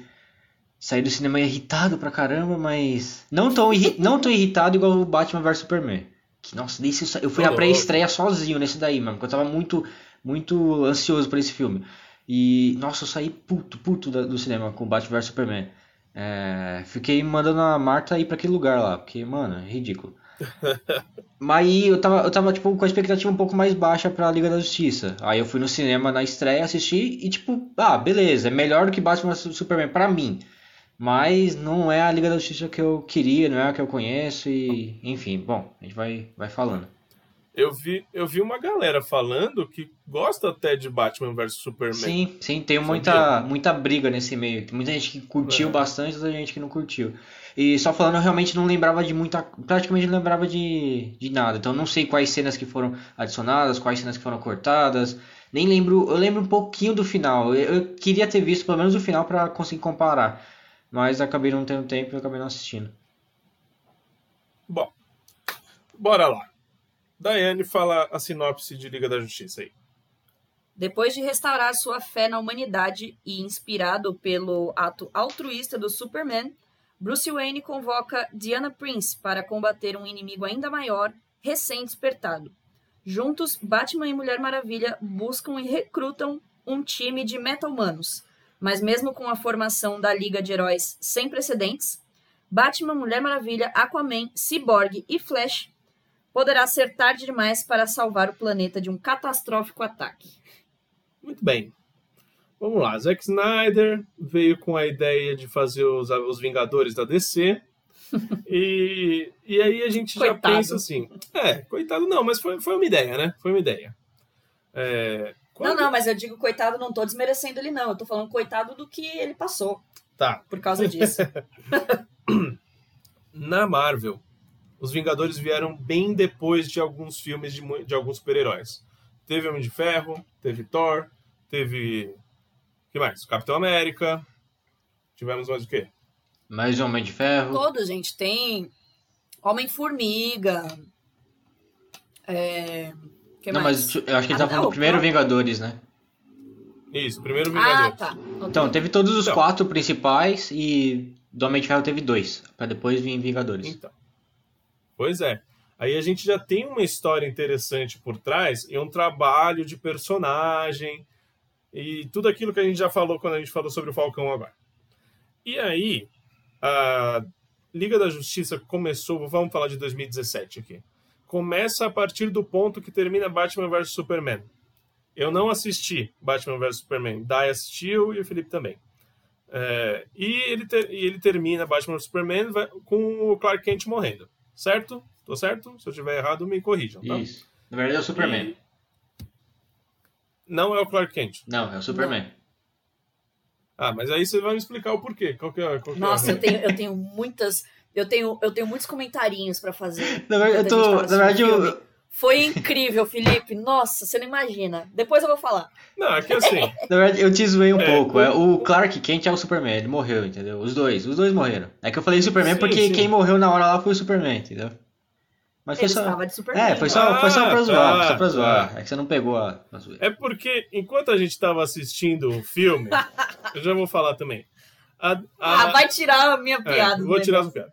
A Mulher Maravilha vira pro Superman e fala: Ô Caleb! Ô Caleb! Kaléo! Aí Kalel. Aí eu falo: Que porra é essa, mano? Kalel, Quem é remember who Kal-El? you are. É, quem é Caleb, mano? Kalel. Quem é Kalil, né? Kalel, Caraca, sei lá que Nunca é. viu Smallville, pelo menos, mano. É, Todo mundo. É o mesmo comentário que todo mundo faz. todo mundo. Quando eu conto essa história. Aí a Daiane veio me explicar como que o super-homem chegou na Terra. Ah, ele se isso você não sabia? Meu Deus! Meu Deus! É sério, Felipe. Eu tive que contar a história. Eu tive que fazer um remember Não, pra ele. eu tive que lembrar. Realmente, eu tive que lembrar. Mano, quem tem. Quem precisa lembrar da origem do Superman? Se eu ir lá perguntar pra minha mãe agora, ela Então, vai não dizer. sabe. Então, Sabe? então era, isso, era isso que eu ia comentar um pouquinho também, que você tava falando de- da Marvel. Beleza, ela teve vários filmes de contando a origem de vários super-heróis. E realmente precisa, porque eu mesmo não conhecia o Homem de Ferro, não conhecia a Thor, conhecia tipo, muito por cima, só por ouvir falar em algum desenho ou outro. É, já a Liga da Justiça, cara, não precisa fazer um filme de cada herói, porque todo mundo sabe que o Batman perdeu os pais, ele virou Batman. Todo mundo sabe que a Mulher Maravilha é uma Amazonas lá, Amazon, é, Amazônia, né? É, Amazônia. Amazonas. Isso. E todo mundo sabe que o Superman é, é o, é o Superman que veio de outro mundo. Não precisa de origem pra cada um deles. Então já podia começar com a Liga da Justiça, já todo mundo já super-herói ferrado. Se ajuntando e indo pra cima de todo mundo. Hum, sei não. Sei não. Mas beleza. Não, mas eu concordo com algumas ressalvas. Depois eu vou falar, mas eu também concordo. É, com algumas ressalvas você. que a gente tem outros personagens Sim, também. Mas é- um- era exatamente isso que eu ia falar. Só que, então, aí podia Aquaman. fazer depois, e- os filmes, igual fizeram do Sim. Aquaman, e- igual iam fazer do Flash, do Cyborg, só que acabou não indo pra frente. As séries têm alguma coisa a ver? As séries do Flash, Não, as séries Não, do. É outro universo. É outro universo. É. Tá. Ok, essa era uma das minhas dúvidas também. Aí a gente assistiu o filme de 2017 durante essa semana. E eu posso te dizer pra você que eu odiei o filme. Eu não gostei nada. Eu Nada. posso dizer que eu passei vergonha. Primeiro, Alheia. Muita. primeiro, vamos entrar na história lá do CGI e de efeitos especiais. É muito ruim que dói o olho. Dói o olho. Parecia que a gente realmente estava num jogo de videogame onde a sua televisão estava no super saturado ali. Cara, isso, É, isso me incomoda desde Batman vs Superman. Uma das, mai- das minhas maiores críticas a isso. Porque eu comparo, Então, realmente mano. comparo muito com a Marvel, cara. É impossível não comparar. não tem como E não eles- Não tem como. Quando você tava falando de Falcão, eu falei, mano, é o mesmo pensamento que eu tenho. Ainda bem que eu não sou o único, porque a Marvel faz de um jeito que não parece que é CGI, parece que é real, parece que é um mundo mesmo, entendeu? A DC faz um negócio totalmente diferente, cara, que, que não dá, não dá pra gostar, velho. Eu entendo, Então, tem muita é gente que muito gosta, mas. isso. É, então. É estranho, é estranho. Pra mim, eu tenho. Eu, eu fiz esse comentário quando a gente terminou de assistir o de 2017. E que. Ok, né? A gente vai falar sobre as considerações do Snyder Cut. Mas assim, gente, o de 2017 eu assistia duas horas de um videogame. É isso. Ah, Parecia um jogo, porque parecia... É, é literalmente irreal de um total. videogame e que, que disseram que era filme. Então parecia que eu tava assistindo, sei lá, é Final Fantasy como filme, Uhum. entendeu? Tipo, pra tentar fazer uma comparação de gráfico, sabe? Mas sabe o que é uma loucura? Pega os Star Wars antigão, mano. A gente não é fã de Star Wars, mas a gente vê e sabe como ah, é que... qualquer filme, como é gente, que os feito. efeitos especiais, pelo amor de Então, Deus. Mas vê como é feito, vê o, o- Mano, vê as naves passando por entre as pedras. É mais ou menos uma evolução do que a gente viu ali em Falcão. É essa a evolução. Só que parece que, tipo, é, Batman. Batman não. Liga da Justiça de 2017. Mano, Cagou pra não isso. foi Não foi um filme para, para cinema. Pareceu realmente para um videogame. Mas beleza. Tirando o CGI, que realmente dói no olho, aí a gente tem. é, tá, eu ia falar da- já do Zack Snyder, mas ainda não. É, temos a história do filme. A gente tem o Batman, que tem um, um Ben Affleck totalmente preguiçoso, sem vontade de estar ali. Isso também reflete depois também no Zack Snyder. E a gente sabe toda a treta do Ben Affleck. O Ben Affleck, sim, tem problemas, por exemplo, alcoólico, ele é um alcoólatra, e ele tinha acabado de sair da rehab, ele volta para rehab. É difícil essa vida dele. E aí ele decidiu não fazer mais o Batman depois desse filme, tá certo? Sim. Então, o que me pareceu muito é que ele já não estava muito afim. Ele estava na preguiça. Real, assim. E eu já não Pra curti. mim, ele realmente não curtiu nada, assim. Eu já não, e eu já não gostei. E aí vem toda a história do de cada personagem. Mostra a Mulher, a Mulher Maravilha, que querendo ou não, a gente tem uma Gal Gadot ali, que ela é esforçada. Eu acho que ela é a personagem mais carismática do, da liga ali.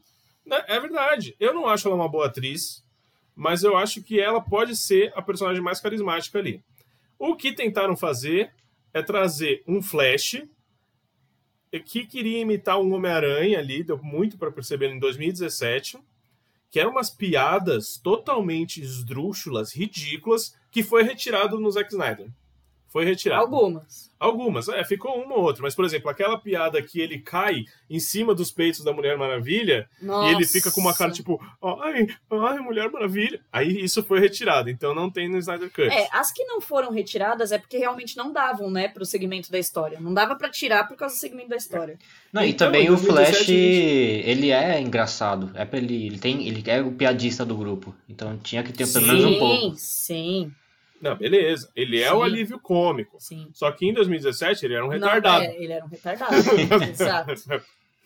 Aí beleza, aí a gente tem um Aquaman que chega também totalmente sem noção nenhuma, e aí eles já estão lutando.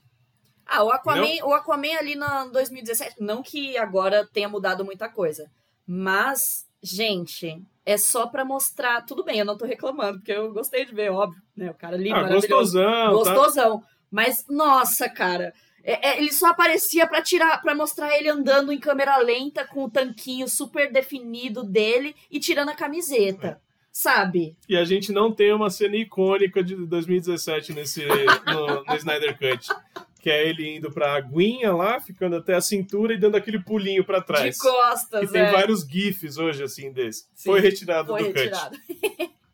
Então, aí a gente tem esses personagens totalmente sem background.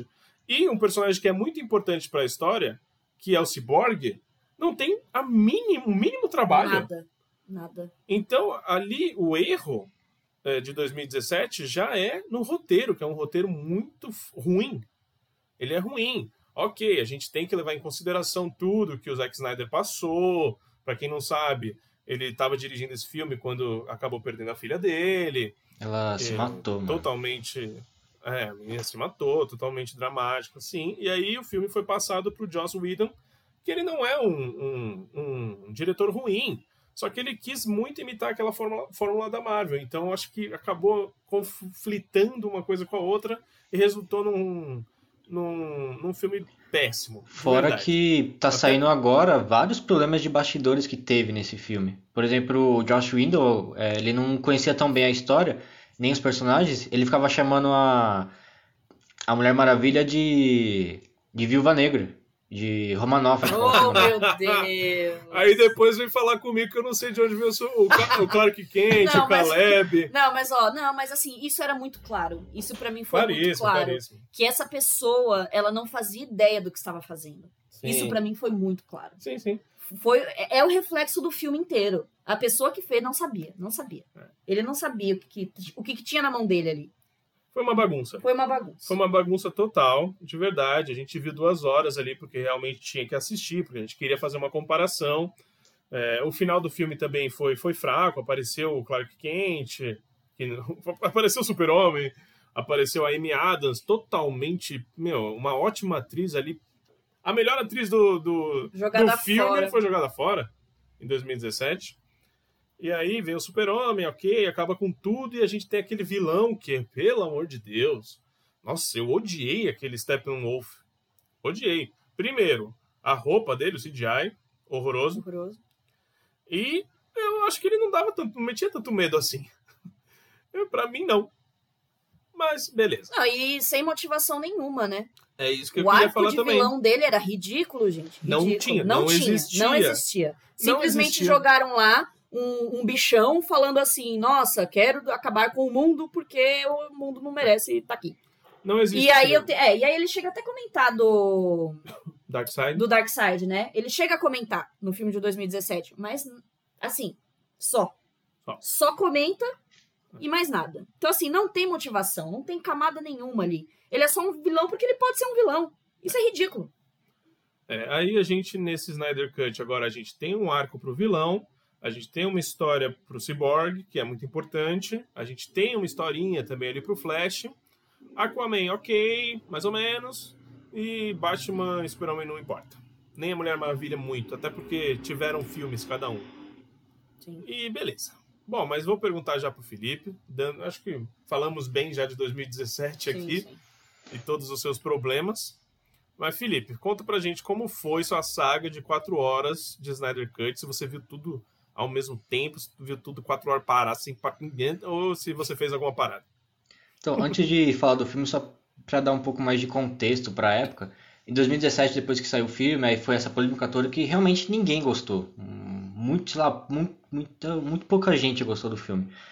É, começou a sair uns boatos de um tal Snyder Cut, que, é, que teria uma versão do Snyder, que ele tinha filmado, que teria muito mais detalhes. Aí começou a meio que sair o roteiro, saiu umas informações na internet dos bastidores. Aí em vários vídeos, várias lives, o pessoal tava falando sobre esses, esse, esse roteiro, contando mais sobre os detalhes, sobre as motivações dos personagens. E todo mundo, todos os fãs vendo isso ficaram mais empolgados, ficaram, caramba, mano, se ele tivesse colocado isso no filme, teria sido muito mais legal, teria sido muito mais coeso mesmo. Eu mesmo fiquei vendo uma live do Omelete, por exemplo, deles falando da, desse Snyder Cut. E eu falei, caramba, mano, agora eu gostei mais deles falando desse do Snyder Cut, do, desse roteiro do que do filme em si. Bem que poderia ter, não sei o que. E nisso virou tipo um, uma, um murmurinho nos bastidores do mundo inteiro. E todos os fãs começaram a falar sobre isso, tudo sobre o Snyder Cut, Snyder Cut, Snyder Cut. Até que vai chegando mais perto de agora de 2020, né, que sai a HBO Max.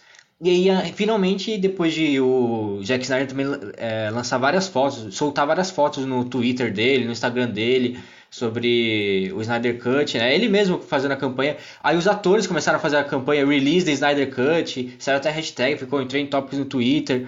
É, um monte de atores faltando isso daí, até que a HBO viu que isso estava muito grande e viu dinheiro, né? O dinheiro pintou na, no olhinho da, dos produtores. E aí eles decidiram lançar o Snyder Cut no HBO Max. Só que eles queriam só pegar e lançar. O, Snyder falou, não, não tá terminado o filme. É, se eu quero refazer, eu quero gravar bem mais coisa, porque eu não consegui terminar. Eu quero dar minha visão. Aí nisso eles, beleza, aprovaram e aí ele foi lá e gastou mais, sei lá, 100 milhões ainda para fazer o restante das cenas, o CGI também. E nisso eles conseguiram lançar esse ano aqui no, no HBO Max, né? E agora falando sobre o filme em si, cara, realmente 4 horas foi um pouco puxado. Não assisti tudo de uma vez. Graças a Deus tem seis, seis capítulos, né, durante o filme. Então eu fui assistindo tipo dois e meio, depois assisti mais dois, depois assisti o, o último e o epílogo. Mas assisti tudo tipo no mesmo dia, sabe? Assisti de manhã, indo pro trabalho, depois um pouco no almoço, e aí voltando e depois finalizei aqui em casa, assistindo aqui mais tranquilo. E no começo eu estranhei porque tava pequena a tela, né? Tava sem as faixas do lado. É. Cara, eu não entendi nada. Eu pensei, mano, por que que tá assim, velho? Será que minha versão veio com algum defeito? Aí depois, depois eu acostumei, ficou tranquilo até. Aí depois que eu fui pesquisar e vi que não, o Snyder quis fazer desse jeito e o motivo é justamente para concentrar toda a ação, tudo que a gente conseguisse ver na, naquele ponto, né? Foi, pelo menos foi isso que eu entendi do motivo. E, cara, eu curti o filme. Tipo, não achei que precisava de 4 horas, tem muita cena, tipo, desnecessária ali. É, e se você precisa de 4 horas para contar uma história de um filme, é, eu acho que você tá contando de algum jeito errado, porque é muito tempo. Você tem que perceber que vai ficar entediante, vai ficar maçante para o telespectador. Tipo, se você fosse no cinema ver esse filme, imagina como você ia sair do cinema se não tivesse um intervalo no meio do, do filme. É impossível, impossível ficar 4 horas sentado naquela poltrona. Só se for aquela poltrona VIP, que é um sofá, que é aquele que você pode deitar pra caramba. Mas se era uma poltrona normal, não, impossível, velho, impossível, sinto muito. Mas sobre o filme em si, cara, realmente foi muito mais coeso, deu pra entender toda a motivação, principalmente do do Steppenwolf, é, o Cyborg também, cara, tem uma motivação bem melhor, tem um contexto melhor para ele. Uh, o Flash também é legal. O... Nossa, cara, quando o Superman aparece no finalzinho lá naquele. Nossa, eu quase dei um pulo aqui, gritei, porque é uma cena bem da hora, bem legal, pra, principalmente pro fã. E. Nossa, é muito, muito legal. E a parte do Darkseid de verdade agora também. E, tipo, deixa uma baita ponta para que pra ele aparecer num possível Liga da Justiça 2 que eu acho que talvez não aconteça com o Zack Snyder, né? E, cara, eu curti, sendo bem sério, eu curti. Não achei que precisava de 4 horas. Tem muita cena que eu tiraria. É, não é o melhor filme de super-herói que eu já vi, nem dúvida. É, o Marvel ainda realmente está muito, muito na frente. Mas eu tô falando que eu curti em comparação com o de 2017. Não que eu curti o filme, curti pra, pra caramba. Mas é bem melhor que 2017. É. Isso aí. É, é, no final, assim, quando aparece o Super-Homem, que que é, por que, que ele apareceu com a roupa preta? Então, acho que é, é, referência aos quadrinhos. Quando ele ressuscita, ele volta com a, com a roupa preta, né?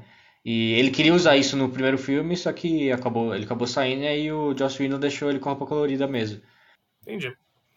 E aí, Dai? Bom, vamos lá. Eu acho que a gente ter assistido o de 2017, acho que foi o quê? Dois dias de diferença? Uhum. Acho que dois dias de diferença foi, assim, crucial. Crucial mesmo. Tanto, tanto com, com, com uma carga boa, com, sendo positivo, quanto negativo para algumas coisas. Na verdade, eu acho que negativo nem tanto. Mas, enfim. Porque a gente, tipo, foi muito claro, assim, as mudanças, né? Como você falou, o Felipe não lembrava exatamente das cenas que foram cortadas e tal. E a gente conseguiu ter muito essa visão. A gente sabia exatamente o que, o que tinha sido incluído, o que poderia ter sido regravado, né? E que não era coisas antigas realmente usadas. Ficou muito nítido.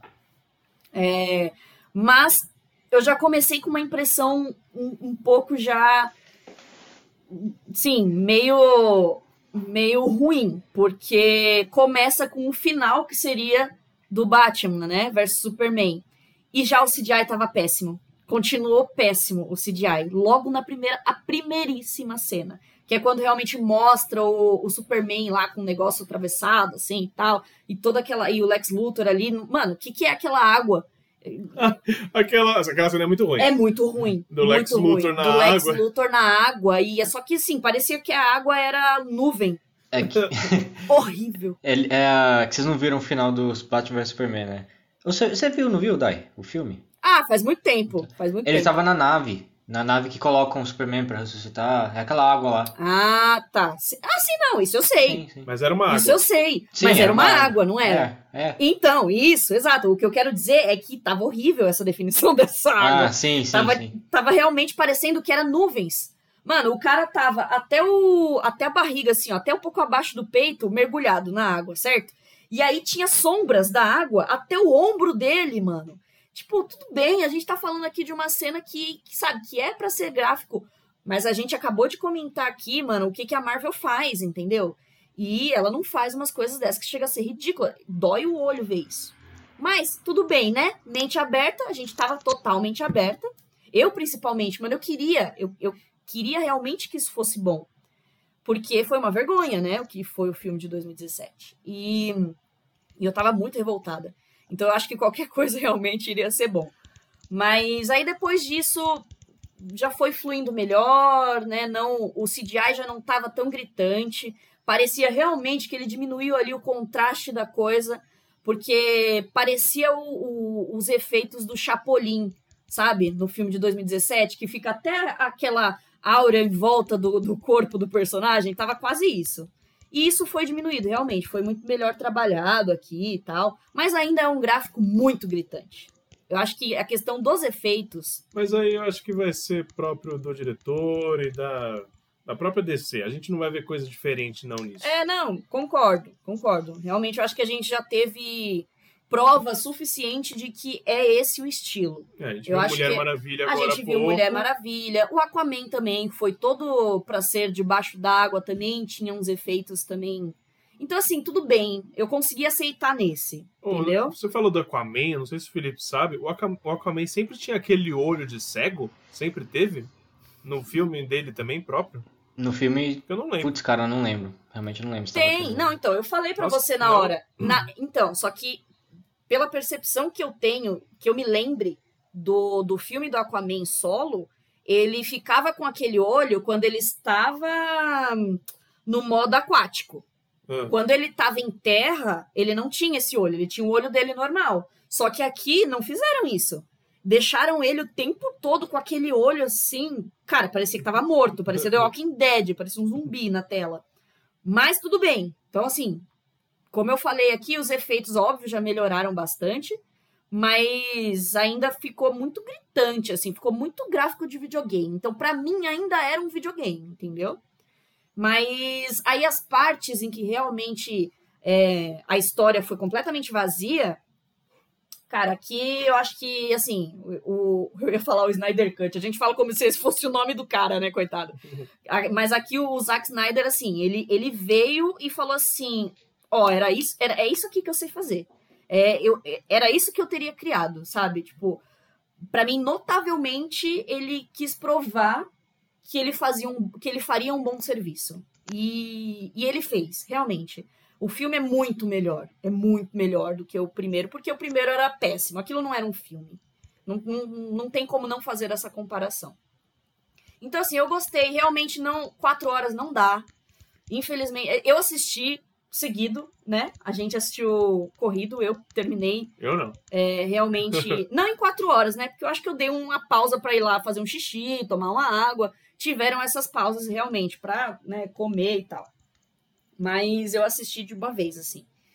E é cansativo demais, cara. Demais, demais. E a gente assistiu três horas, mais de três horas de, de Vingadores no cinema e não pareceu, sabe? Então, por, eu acho que se o, o, o, Vingadores realmente tivesse quatro horas, também não ia aparecer, sabe? Não sei. Tipo, ok, poderia ser um pouco mais cansativo, mas Cara, a, a, esse filme aqui da Liga da Justiça não, não tem força suficiente para ter quatro horas. De verdade, não tem. Então, assim, tudo bem, assista, eu indico todo mundo assistir. Mas realmente vai tranquilinho.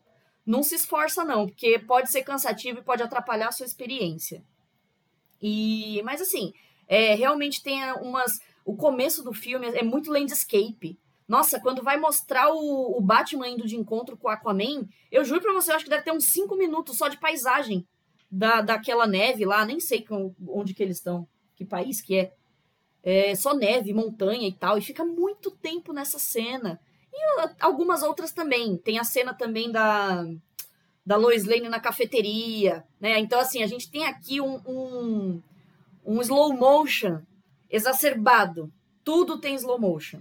Isso já foi comentado realmente desde que o filme saiu. Todo mundo tava falando, ai, ah, o slow motion, o filme só de slow motion porra, precisava de tanto slow motion assim, até nas cenas. Quando é as cenas, por exemplo, de luta, algumas cenas de luta, eu entendo, eu consigo entender. Até porque a gente tem toda a percepção, a gente fala, porra, os, os super os super-heróis, eles são muito rápidos, né? Ele tem super velocidade, então é compreensível, eu conseguiria aceitar nessas situações, sabe? Uhum. Mais, da, mais da luta, mais da ação, que é para você ver os movimentos de uma maneira mais legal. Mas é tá todo o tempo, tá todo o tempo.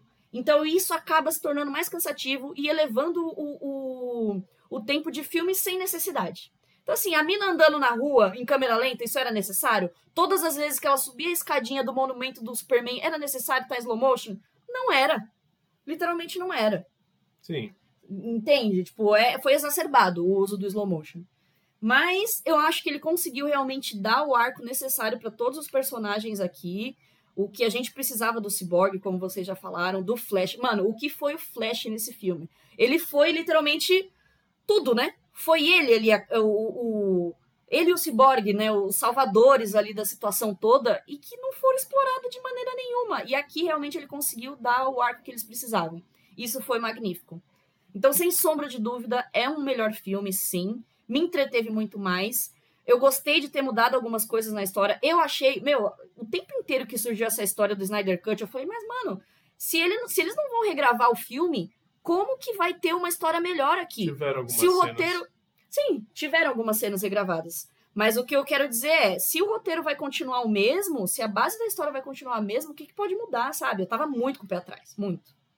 E eu fui surpreendida para melhor. Realmente, isso eu vou dar o, o braço a torcer. Não é nem de longe o melhor filme, nem super-herói, nem super-herói quanto mais da DC. É, eu ouvi um comentário de uma pessoa hoje dizendo para mim que para ele foi o melhor filme da DC, é, só que ele não assistiu, por exemplo, de 2017. Então eu acho que é, tem, tem essa, essa questão também. Eu acho que quase todo mundo assistiu, então a, to, quase todo mundo vai comparar. É muito fácil você assistir esse filme agora que tá bem melhor e dizer, não, é um bom filme, sabe? As pessoas vão se entreter e no outro não vai. Simples assim. É. Então, tem aí os seus pontos, muitos pontos negativos ainda, mas sem sombra de dúvidas, eu acho que o. Eu acho que assim, o Zack Snyder precisava disso na vida dele também, sabe? Pra uhum. Concluir assim, acabou, é isso, gente. É isso que é, vocês tiveram aquela merda lá, mas tô aqui um, um, trabalho bem feito, é isso que, que vocês têm que levar em consideração. Esquece aquilo lá. É. Ele queria, eu tenho certeza que ele gostaria de continuar as histórias. Eu acho que eu vi até algum, alguma, alguma matéria, assim, uma chamada de matéria, dizendo que ele teria realmente aí umas. É, na cabeça dele, ele teria uma história para continuar o Liga da Justiça, só que as produtoras e, e afins não, não querem mais investir nisso por enquanto, né? Mas aí, ó, acabei de ver também que vai sair uma nova versão preto e branco. Vai ah, isso, estrear. Isso eu já tinha visto também. Vai estrear também mais uma versão da não sei quando, em preto e branco, do filme inteiro de novo. Faz sentido? Para mim não faz sentido nenhum. É bom que não vai ter o CGI estourando nessa cara. Ah, mas vai ser, mas vai ser contrastado, porque é em preto e branco, mano. Vai, vai. Entendeu? Não, você não tem nem o quesito aqui de, de cores para te, pra, te distrair. Não. Então vai ser aquele branco ofuscante, assim, ó, na sua cara. De, ou algo muito escuro, né? Não sei. Enfim, totalmente desnecessário isso. Eu acho que os caras realmente estão querendo fazer render dinheiro e é isso que eles estão conseguindo. Ah, acho que esse Zack Snyder cut aí vai, vai render ainda. Vai, vai. render. Vai render, já tá rendendo. Então, assim, eu vi muita gente falando realmente que ainda não era um bom filme, mas assim, eu consigo aceitar agora. Entende? Tipo, Sim. Então, é que há a comparação. Existe sim a comparação. não tem como. E não tem como você achar esse filme. é, assim, ele é muito melhor do que a gente viu. Sim, sim. Ele pode não ser um bom, um ótimo, um excelente filme, mas ele é muito melhor do que aquilo que nos foi apresentado lá em 2017.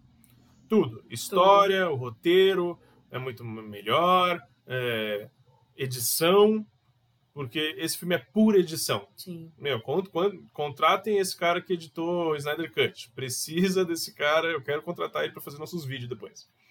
Porque, mano, são quatro horas de filme. E ele adicionou muita coisa nova, ele tirou muita coisa que tinha ali também. Fizeram novas cenas. Deu pra perceber em algumas cenas que foram gravadas que, por exemplo, o Aquaman tá de frente aqui, aí a gente apare... é, a câmera tá pegando o Aquaman de frente, depois vira e tá a Mulher Maravilha. E claramente não é a mesma pessoa. Eles estão gravando sozinhos ali. Isso acontece muito em cinema, Sim, isso sim, acontece sim. demais. Mas eu imagino que ninguém se reuniu ali para gravar tudo. E aí algumas cenas foram exatamente feitas para isso. Foi o que deu uma melhorada.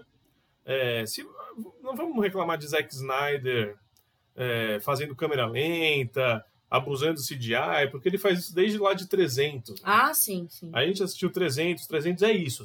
É pura tela verde. Sim. Pura. E câmera lenta. Sim. Tem alguns momentos realmente que, que nem a Dai falou, é legal, mas há um excesso muito, muito, muito grande.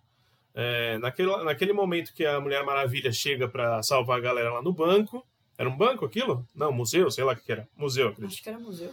é, que acaba é, salvando as crianças, aparece ela de- em câmera lenta e do nada dá uma acelerada, né? Que não tinha isso no primeiro Ah, filme eu também. gostei. Eu gostei da. tinha? Eu acho que a- essa acelerada Acho que não tinha no primeiro Acho filme. que. Ah, não lembro. Mas uma coisa rapidinho sobre a Mulher Maravilha é que quando apareceu essa cena que eu achei bem bacana, ela lutando e matando os caras também, né? Isso que é diferente da Marvel. Eles matam os vilões lá, os bandidos.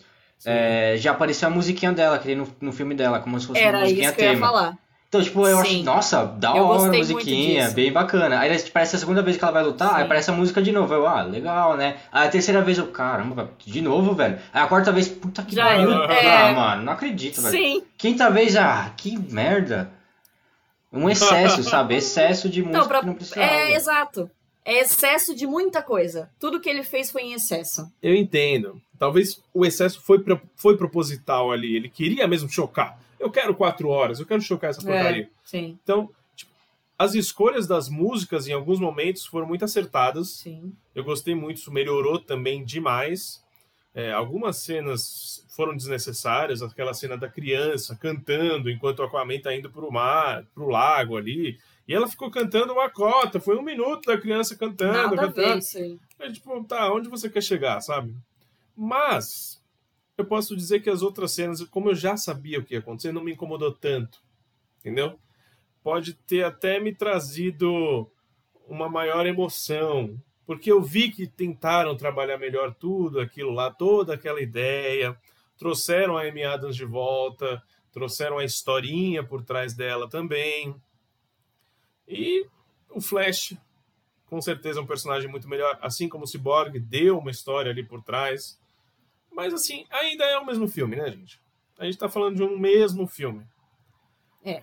Não acha? Sim. Não, então, mas é, foi o que eu falei. Eu acho que a- o fato da gente ter assistido o outro, isso também é foi crucial, realmente. Porque eu gostei muito de terem mudado o final. Muda, ba- mudaram bastante coisa no final. Toda aquela questão final, do. final ou, ou antes do epílogo, você diz? Também. É, porque Também. depois eu quero falar sobre Sim, o sim. epílogo. Não, mas é realmente o final mesmo, porque é, no filme de 2017, é, só tem a luta final ali e acabou. Aham. Entendeu? No filme agora do Zack Snyder, não. A desde o momento em que eles revivem o, o Superman, já tem uma, uma nova novas camadas ali de cenas. É porque tem aquele personagem novo que teve uma hora que a Amy Adams acaba falando Sim. com a mãe do Superman, ela vai na casa dela e aí depois ela sai e fica com o olho vermelho e fica e ela se transforma em outra pessoa. Eu falei, que merda é essa? Quem que é isso, mano? Quem que é essa pessoa? É, o- era o De Caçador de veio? Marte. O- Então, aí no final do filme ele aparece de novo. Eu pensei Sim. que iam cagar pra ele, né? Não, Mas não, aí depois apareceu lá no final. Aí eu falei, ah, ok. Sim, sim. E não, não era pra ser ele, viu? O Zack Snyder colocou o Lanterna Verde, do, do John Stewart, o Negão. Não sei se vocês assistiam Liga da Justiça, né, o desenho. Sim. Então, era o Lanterna Verde que apareceu ali, e falou com o Batman. Só que a, a Warner é, brecou e falou que não, que já tem plan- eles barrou, que a gente já tem planos pro Lanterna Verde. Você pode colocar qualquer outro personagem. Aí ele pegou e colocou o Caçador de Marte, que também faz parte da liga, né? Beleza, Sim, sim. beleza. Sim. É, não, então, mas assim, meu, pra mim foi, foi crucial, assim, depois da, da volta do, do Superman. Antes, né? Um pouquinho quando eles revivem mesmo. A cena do, do cubo lá com, com a água, de se encontrar com a água. E aí, meu, eles criaram um problema ali naquela, naquela cena que o outro filme não teve. No outro filme, simplesmente, ah, vamos fazer tal coisa? E a gente faz. E, e eles fizeram no outro filme. E aqui não. Aqui criou-se é, a ideia, e aí o desenvolvimento da ideia, e na hora de, de fazer, tiveram um problema, e aí resolveram o problema. Então, gente, tipo, foi introduzido muitas camadas aqui que não, não, não tinha no outro filme, entendeu? A questão do. Do. do Flash conseguir voltar no tempo, né? Não foi utilizado nada antes, e aqui foi utilizado. Foi utilizado para reviver o Superman, foi utilizado no final ali. Foi muito legal, porque realmente o mundo foi destruído. Foi legal vendo você ver o mundo sendo destruído e depois, sabe, tudo se- sendo reconstituído. Você vendo que eles estavam, tipo, tinha decomposto, quase decomposto, assim, né? A, a- as pessoas viraram, tipo, pó e assim, depois É, elas voltando. Deu uma de Thanos lá. É, eu achei, exato, exato. achei da hora o A Barry comparação- falando. Vamos lá, vou- é, tipo, preciso quebrar a regra, a regra que eu prometi nunca Segure, quebrar, é. não sei o quê. Sim, sim.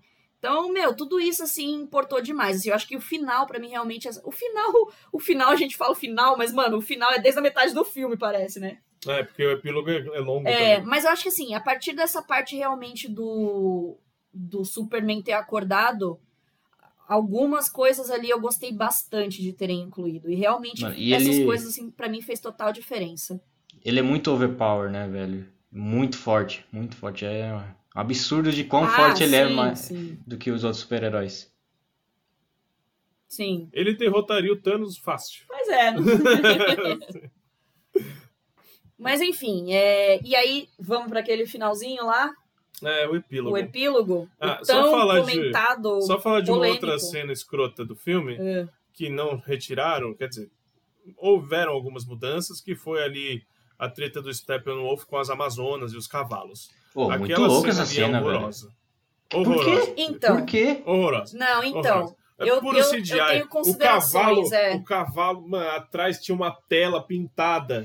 Alguém pintou uma tela assim. Aí vem os cavalos. Mano, eu achei, eu acho essa cena desde 2017 horrorosa. horrível. Não, Não, eu então, acho aí Eu curti tá, as Amazonas lutando, também- velho. Elas tinham mó Mas aí que técnica. tá, muito- tipo, mas aí a questão aqui é o CGI, entende? Porque, mano, se, se a gente pensa no storyboard dessa, dessas cenas, É dessa luta, é genial, é incrível. Mano, eu adoro a parte em que uma delas amarra no laço e Sim, joga Sim, a, sim. a flecha e a outra pega. Mano, é, é legal isso de, de, de você pensar nessa situação. Só que os cavalos não estão pisando no chão, Só mano. que, mano, é- Você é- vê que eles aí estão entra, flutuando. aí entra realmente a, a, a parte pra mim do CGI que aí me tirou completamente, sabe? A cena na minha cabeça tava linda.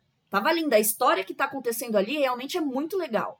Mas o CGI me tirou disso. Então eu acho que foi mal aproveitado, entende? Tipo, Mas é tudo bem. poderia ser. Foi uma, uma cena de ação que seria, meu, muito foda. Se fosse a nível Marvel.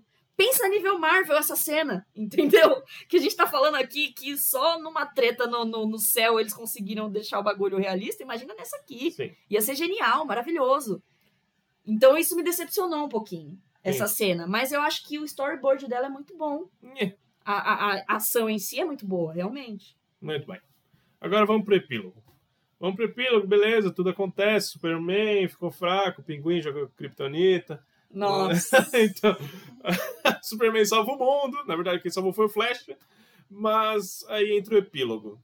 Acabou, tudo vem, todo mundo vai para um lado, para um canto, e aí corta e vai para a cena que aparece o Coringa. Que é aquela cena do pós-apocalíptico, né? Aí quando começou essa cena, eu falei, peraí, eu perdi alguma coisa. Porque do nada entrou essa cena. Eu falei, pô, eu perdi alguma coisa, ou então é um sonho. Eu já podia imaginar que, que pudesse ser um sonho ali. E aí a gente vê as pessoas falando, nossa, de novo, você fez. Você pediu o Batman para um menino fazer esse trabalho. Aí eu acho que o menino é o Robin, né? E aí o Robin foi lá e morreu. E aí o Super-Homem tá contra você de novo. Eu falei, ah, não! Ah, não! De novo o Super-Homem tá contra o Batman. Não, volta aqui. Para, eu não quero. E aí aparece o Jared Leto. Coringa, com aquelas frases prontas dele. Eu odiei. Eu já, tô falando, já vou falando aqui que eu não gostei. Não gostei mesmo. Cara de, do Felipe aqui. Que ele... eu gostei da, Eu- leva- eu tenho uma da leva- consideração. da levantada de sobrancelha É, eu Felipe, tenho uma gostei. consideração sobre esse final, mas. Eu odiei. Primeiro porque eu já tava pensando que era real, porque ao mesmo tempo que eu pensei que fosse um sonho, aí já foi real. Mas eu falei, por que, que o Batman vai se aliar pro Coringa e vai tretar com o Super-Homem de novo? A Lois Lane morreu! Sabe por quê? Então. Por quê? De onde veio? Cadê o Lex Luthor? É. Não! Mas eu já eu comentei isso com você, né? Depois que você terminou de assistir. É, beleza, foi sonho. É. Ai, Então, mas aí. Pode falar, Felipe, pode falar, pode falar. É que, tipo, eu já sabia, eu já sabia que Lex Luthor não, era, que era sonho. Tava, tipo, muito na cara que era sonho, porque o Batman tem um sonho muito parecido no Batman vs Superman. Que é no mesmo estilo, pós-apocalíptico e tal. E, cara, eu indico muito pra você jogar Injustice, que é um jogo de luta no estilo dos mesmos criadores de Mortal Kombat, que conta mais ou menos a história que tá acontecendo aí. Que o o Coringa, ele vai lá e em vez de atacar o, o, o Batman, né? Ele vai não, ele decide ir pra cima do Superman. E ele pega e mata a Lois Lane. Nisso o, o Superman fica louco, li- literalmente louco. Ele vai lá e mata o Coringa, tipo, na frente do Batman. O Batman tenta impedir ele, só que não consegue. Ele vai lá e mata o Coringa. No jogo, eu tô falando. E nisso ele pega e Sim. vira um, tipo, um, um- Ele domina o mundo, aí ele vira um mundo pós-apocalíptico.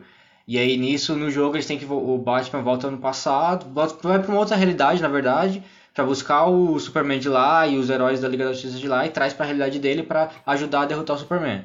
Enfim, o, mano, o roteiro do jogo é, é fantástico, é muito bom, tanto um quanto dois. Joguem, quem nunca jogou, joga porque vale muito a pena.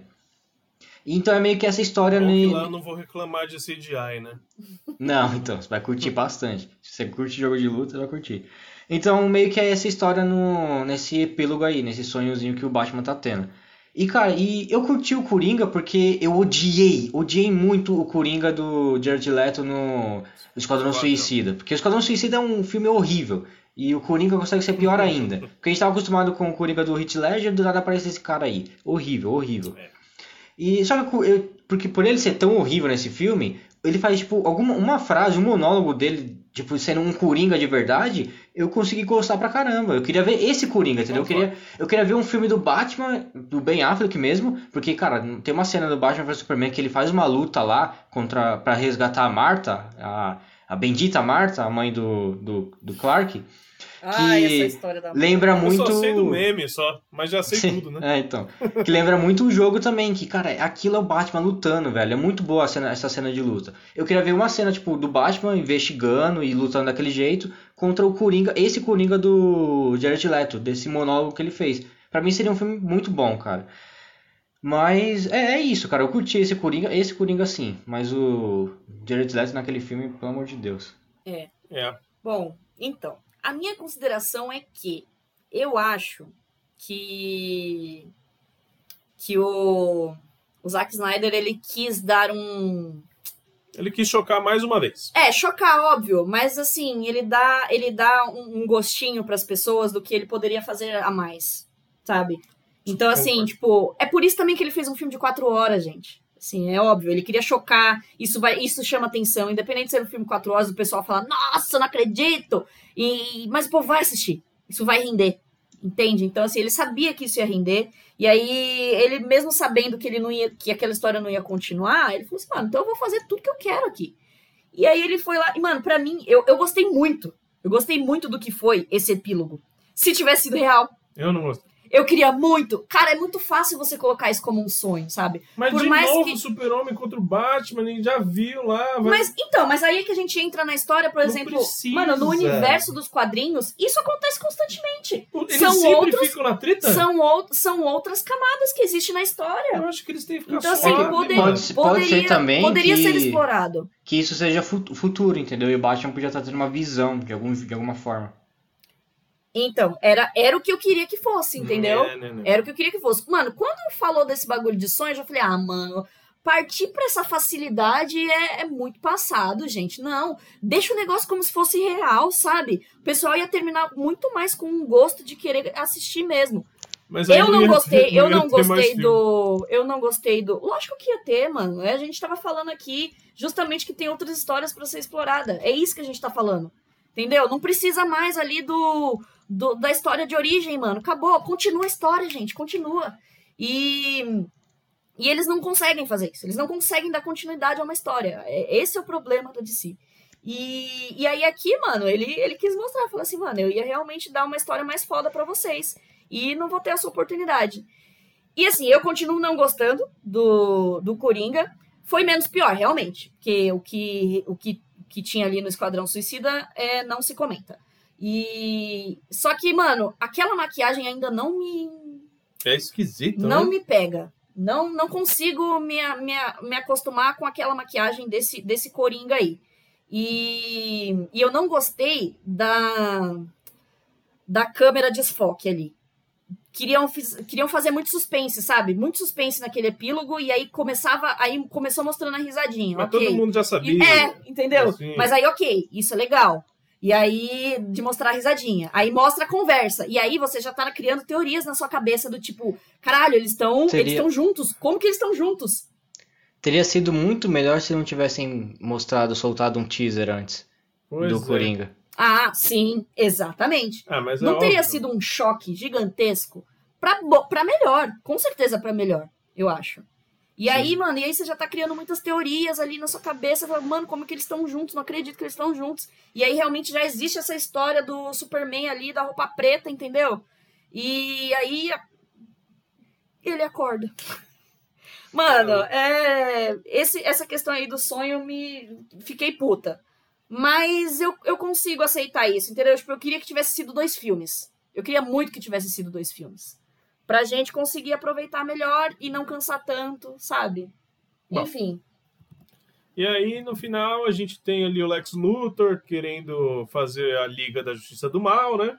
Ah, não, mas isso foi E- antes ainda desse epílogo. Não, sim, mas é mais ou menos assim que acaba o filme e dando uma esperança para um próximo, né?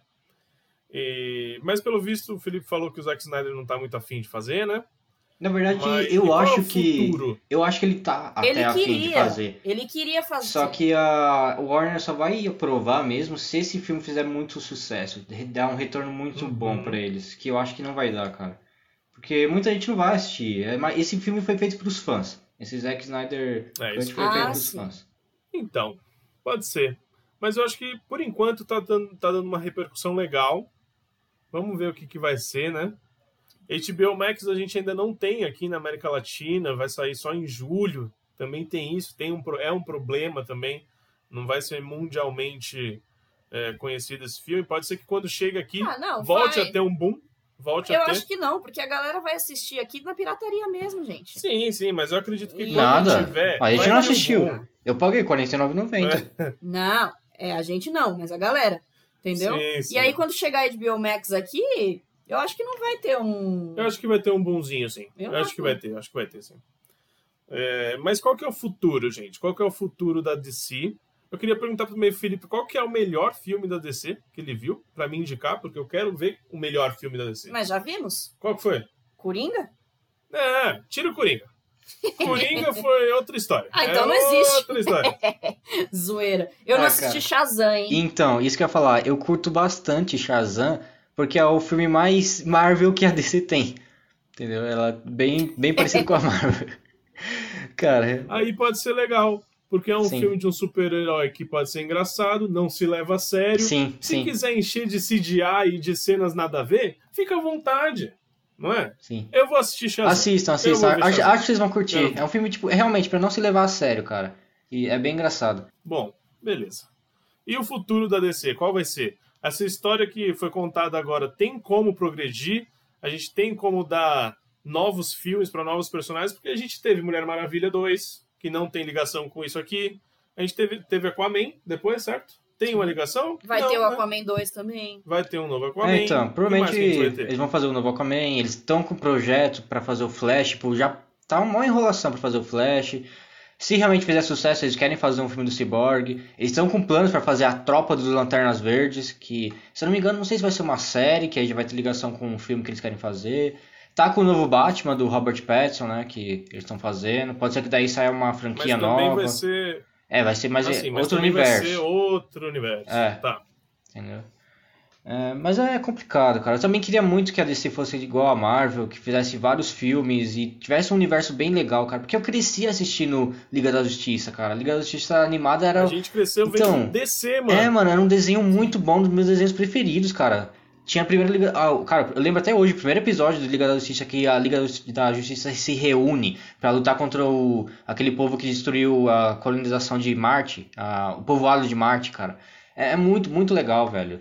E aí depois tem uma segunda, uma nova fase que é a Liga da Justiça Sem Limites, que aparece um, um monte de herói, um monte de herói novo que a gente vai conhecendo. Mano, Liga da Justiça é da hora, DC é da hora pra caramba, velho. Só que a Warner não soube fazer Então- direito na, na- no cinema. É. Exato. O sonho de todo fã da DC é que ela seja uma Marvel.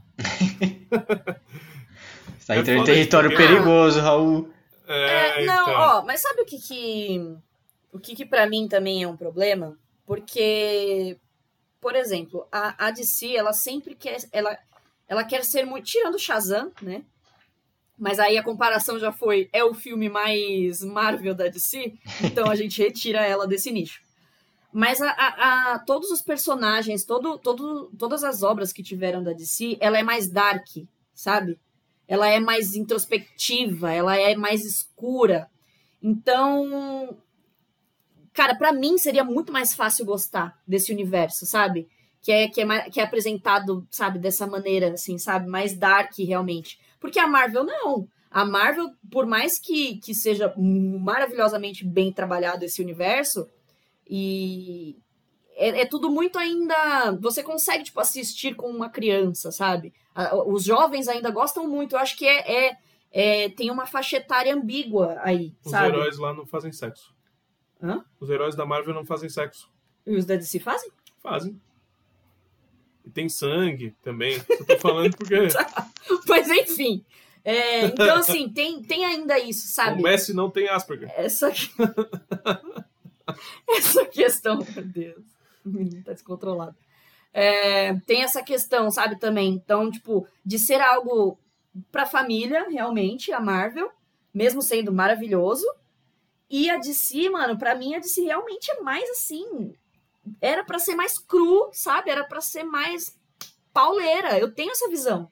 Pelo, pelo que os filmes já conseguiram mostrar de aspecto. Mano, Liga da Justiça agora, por mais que tivesse os, os efeitos, mano, é tudo muito dark, é tudo muito apagado. É um mundo muito destruído, sabe? Todos os mundos ali mostraram. Mano, Gotham é uma cidade, é uma cidade destruída, é uma cidade em ruínas, assim, né? Socialmente falando. Então, assim, era algo mais legal de se ver, pelo menos pra mim. E eu não consigo gostar mais da DC. Eu acho sabe? que tem Desses filmes, coisa... né? Porque eu amava também, mano. Eu cresci vendo Liga da Justiça. Eu amo a, a- a animação. E aí não consegui, sabe, ter esse apego que eu, que eu tenho, por exemplo, da Marvel, que eu não cresci, eu não, não cresci acompanhando nada da Marvel. Por mais que a gente acabou de falar aqui do Capitão América, que é antigão, Mano, eu fui ver realmente as é. histórias da Marvel com os Vingadores, entendeu? Com, com a Marvel agora nos, nos filmes. Então eu não tenho esse apego de, de infantilidade que eu tenho com a DC. Então eu acho que a DC perdeu uma puta oportunidade, sabe? Sim. E então eu acho que também não encontrou muito bem o seu alvo, não. Eu acho que depois desse filme, Zack Snyder, eu acho que é, é a edição definitiva. É Liga da Justiça, a gente vai pensar nesse filme, no futuro. A gente não vai pensar no de 2017, a gente vai pensar nesse, eu acho. São quatro horas de filme, como foi trabalhado, toda a história do Cyborg, que a gente entende agora. E eu acho que podia muito partir daí. Partir daí. Partir sim. daí, pronto. Realmente, não temos uma história, história de origem, porque já foi nos contado aqui. Sim. Pode ter alguma coisinha ou outra do Flash, que tem aquela treta com o pai dele, que tá na prisão. Pode ter alguma coisa para trabalhar um pouquinho mais a, isso daí no próprio filme dele. Mas, mano, parte daí, eu acho que sai um negócio legal sabe? Mas tem que manter uma coerência, né? Tem que manter uma coerência. Aí vai meter um Mulher Maravilha 2 que não tem nada a ver com um também. Ai, não sei. É difícil. DC é complicado. É isso, gente. Mas é isso.